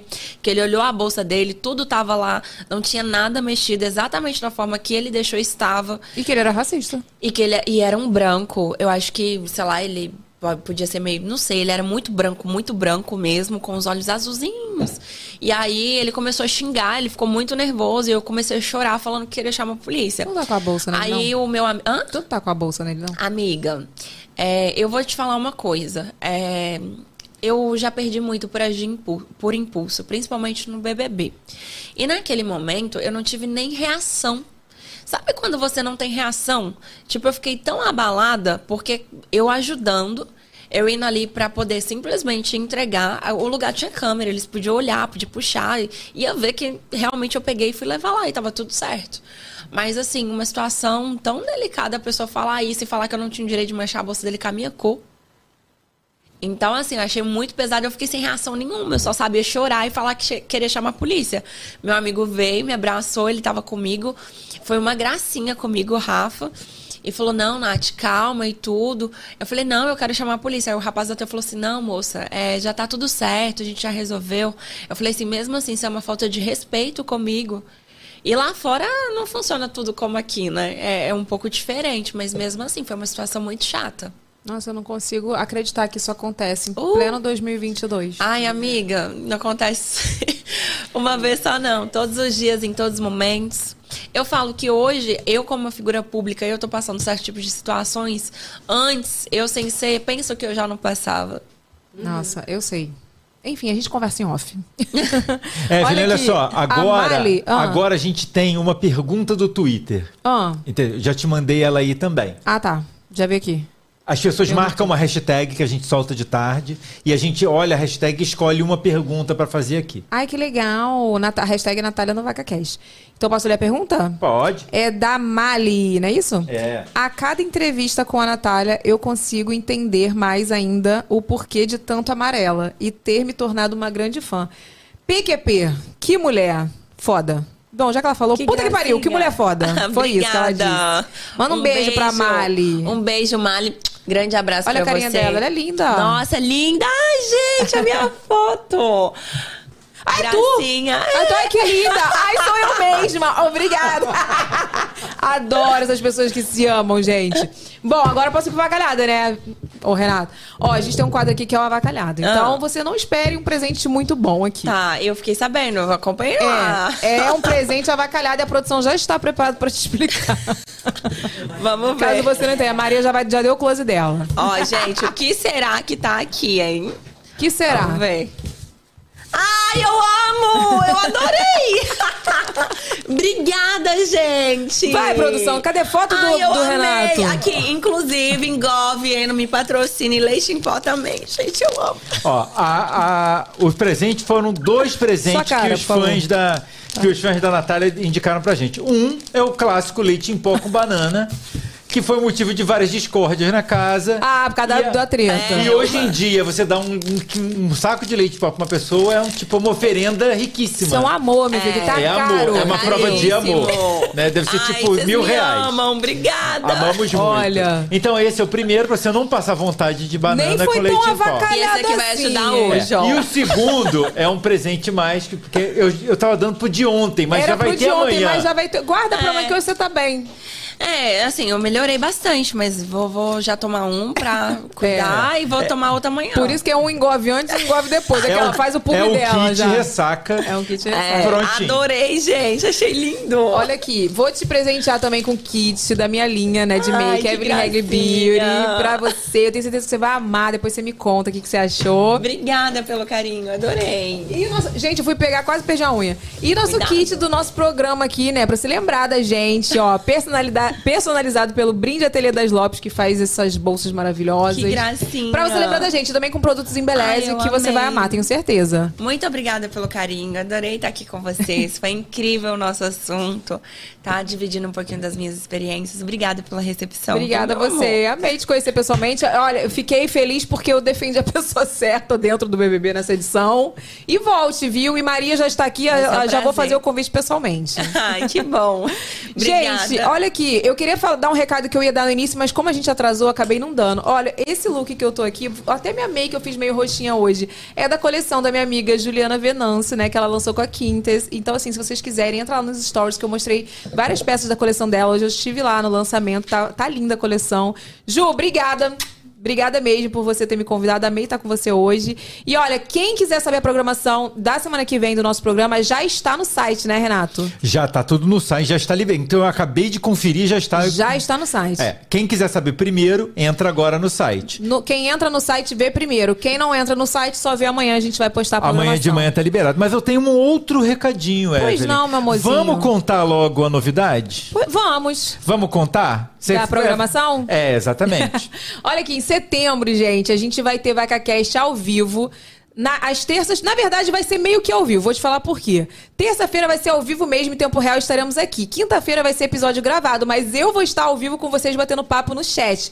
Toda quinta-feira. Só que o nosso novo horário é meio-dia. A gente vai voltar pro início, pro horário inicial lá da nossa estreia, lá em fevereiro. Porque o meio-dia a gente entendeu que é o horário que vocês amam, é o horário que vocês podem tomar, né? Eu, tomar não, almoçar com a gente. Então, eu, eu vou deixar de almoçar pra estar almoçando com você. Então, nosso horário de setembro é meio-dia e vai, vai ser o mesmo dia. É, a nossa estreia ao meio-dia, dia 6 de setembro. 6 de setembro. É, 6 de Meio-dia já? setembro, meio-dia já. E você quer falar quem é a convidada já? Eu não te falei ainda, não? Não, né? Eu não Eu te tô aqui- falei. Ah, ah, Olha só, quer, foi um assunto que a gente comentou aqui na Luana, na doutora Luana da Vico. Ah, É, a gente vai verdade. receber a, a doutora, a delegada Paula Mary para falar sobre é, é, abuso e crimes digitais. Enfim, pra falar sobre aquele assunto que vocês sabem, né, que eu gosto de meter o pau. Então, assim, vai ser um episódio muito especial. Eu espero estar muito bem com a minha cabeça nesse dia, porque vamos falar sobre os assum- assuntos Ó, e ela tá me sérios. bombardeando de material. Do... ca- Ela tá facilitando o nosso trabalho. né? A gente não vai nem precisar fazer pauta, ela tá mandando tudo que a gente tem que falar. Então é isso. Se você quer falar sobre esse assunto, se você quer saber uma causa também super importante, né? Abuso, enfim. Sim, é muito importante. Não pode falar a Não palavra. pode falar a palavra, senão a gente vai cagar o episódio episódio da Natália. Então, assim, eu vou você, eu vou estar divulgando lá nas minhas redes sociais, então acompanhe, vou, vou anunciar lá no VacaCast também, enfim. Mas o assunto vai ser babadeiro também. Tem mais algum recado que eu esqueci de dar? Não, Temos né? sim. Qual é o recado? Primeiro, é, é importante que as pessoas deem like na live. Já deu o seu like? Para- agora aí, vai, eu tô te esperando. Dá o Isso, seu like. Dá o like na live. Isso. O segunda coisa importante, tudo que comenta no chat não vira comentário. Exatamente. Então, quando a gente acabar aqui, fecha o chat e deixa o seu comentário, que é muito importante. A gente quer saber o que você achou, o que que você espera pro- para os próximos programas, enfim. A gente vê tudo. Embora a gente reclame, a gente vê tudo. tá? a gente fica reclamando, mas a gente tá sempre fazendo. E canal de corte, né? E canal de cortes. É, já estamos aqui com o QR Code QR na tela. Code na tela, aponta a câmera do seu celular aí pra gente, né? Pra você acompanhar todos os babados. Tudo que a gente falou aqui com a Natália vai ter o, o resumo lá no canal de cortes. Então, Exatamente. se inscreve lá. É, e é muito importante também, Evelyn, para as pessoas, quem curtiu esse papo, compartilhar o nosso link pelo WhatsApp, manda no Zap Zap, Isso. mandem no Instagram, manda em todos os lugares para todo lá. mundo ter acesso. Compartilha no Facebook, nos stories, no, enfim, no Twitter, no TikTok, onde você quiser. Compartilha pra outras pessoas poderem ver esse bate-papo. Beleza, beleza, Creuza. Obrigada por Eu tudo, viu? Volte. Com certeza. Olha, gente, é isso. Eu tô, sem- tô até sem palavras. Não é isso, Renato? É isso aí. Um beijo, até o próximo programa. Tchau. Chama, chama. Cheguei! Vem, vem, vem, vem, vem, vem.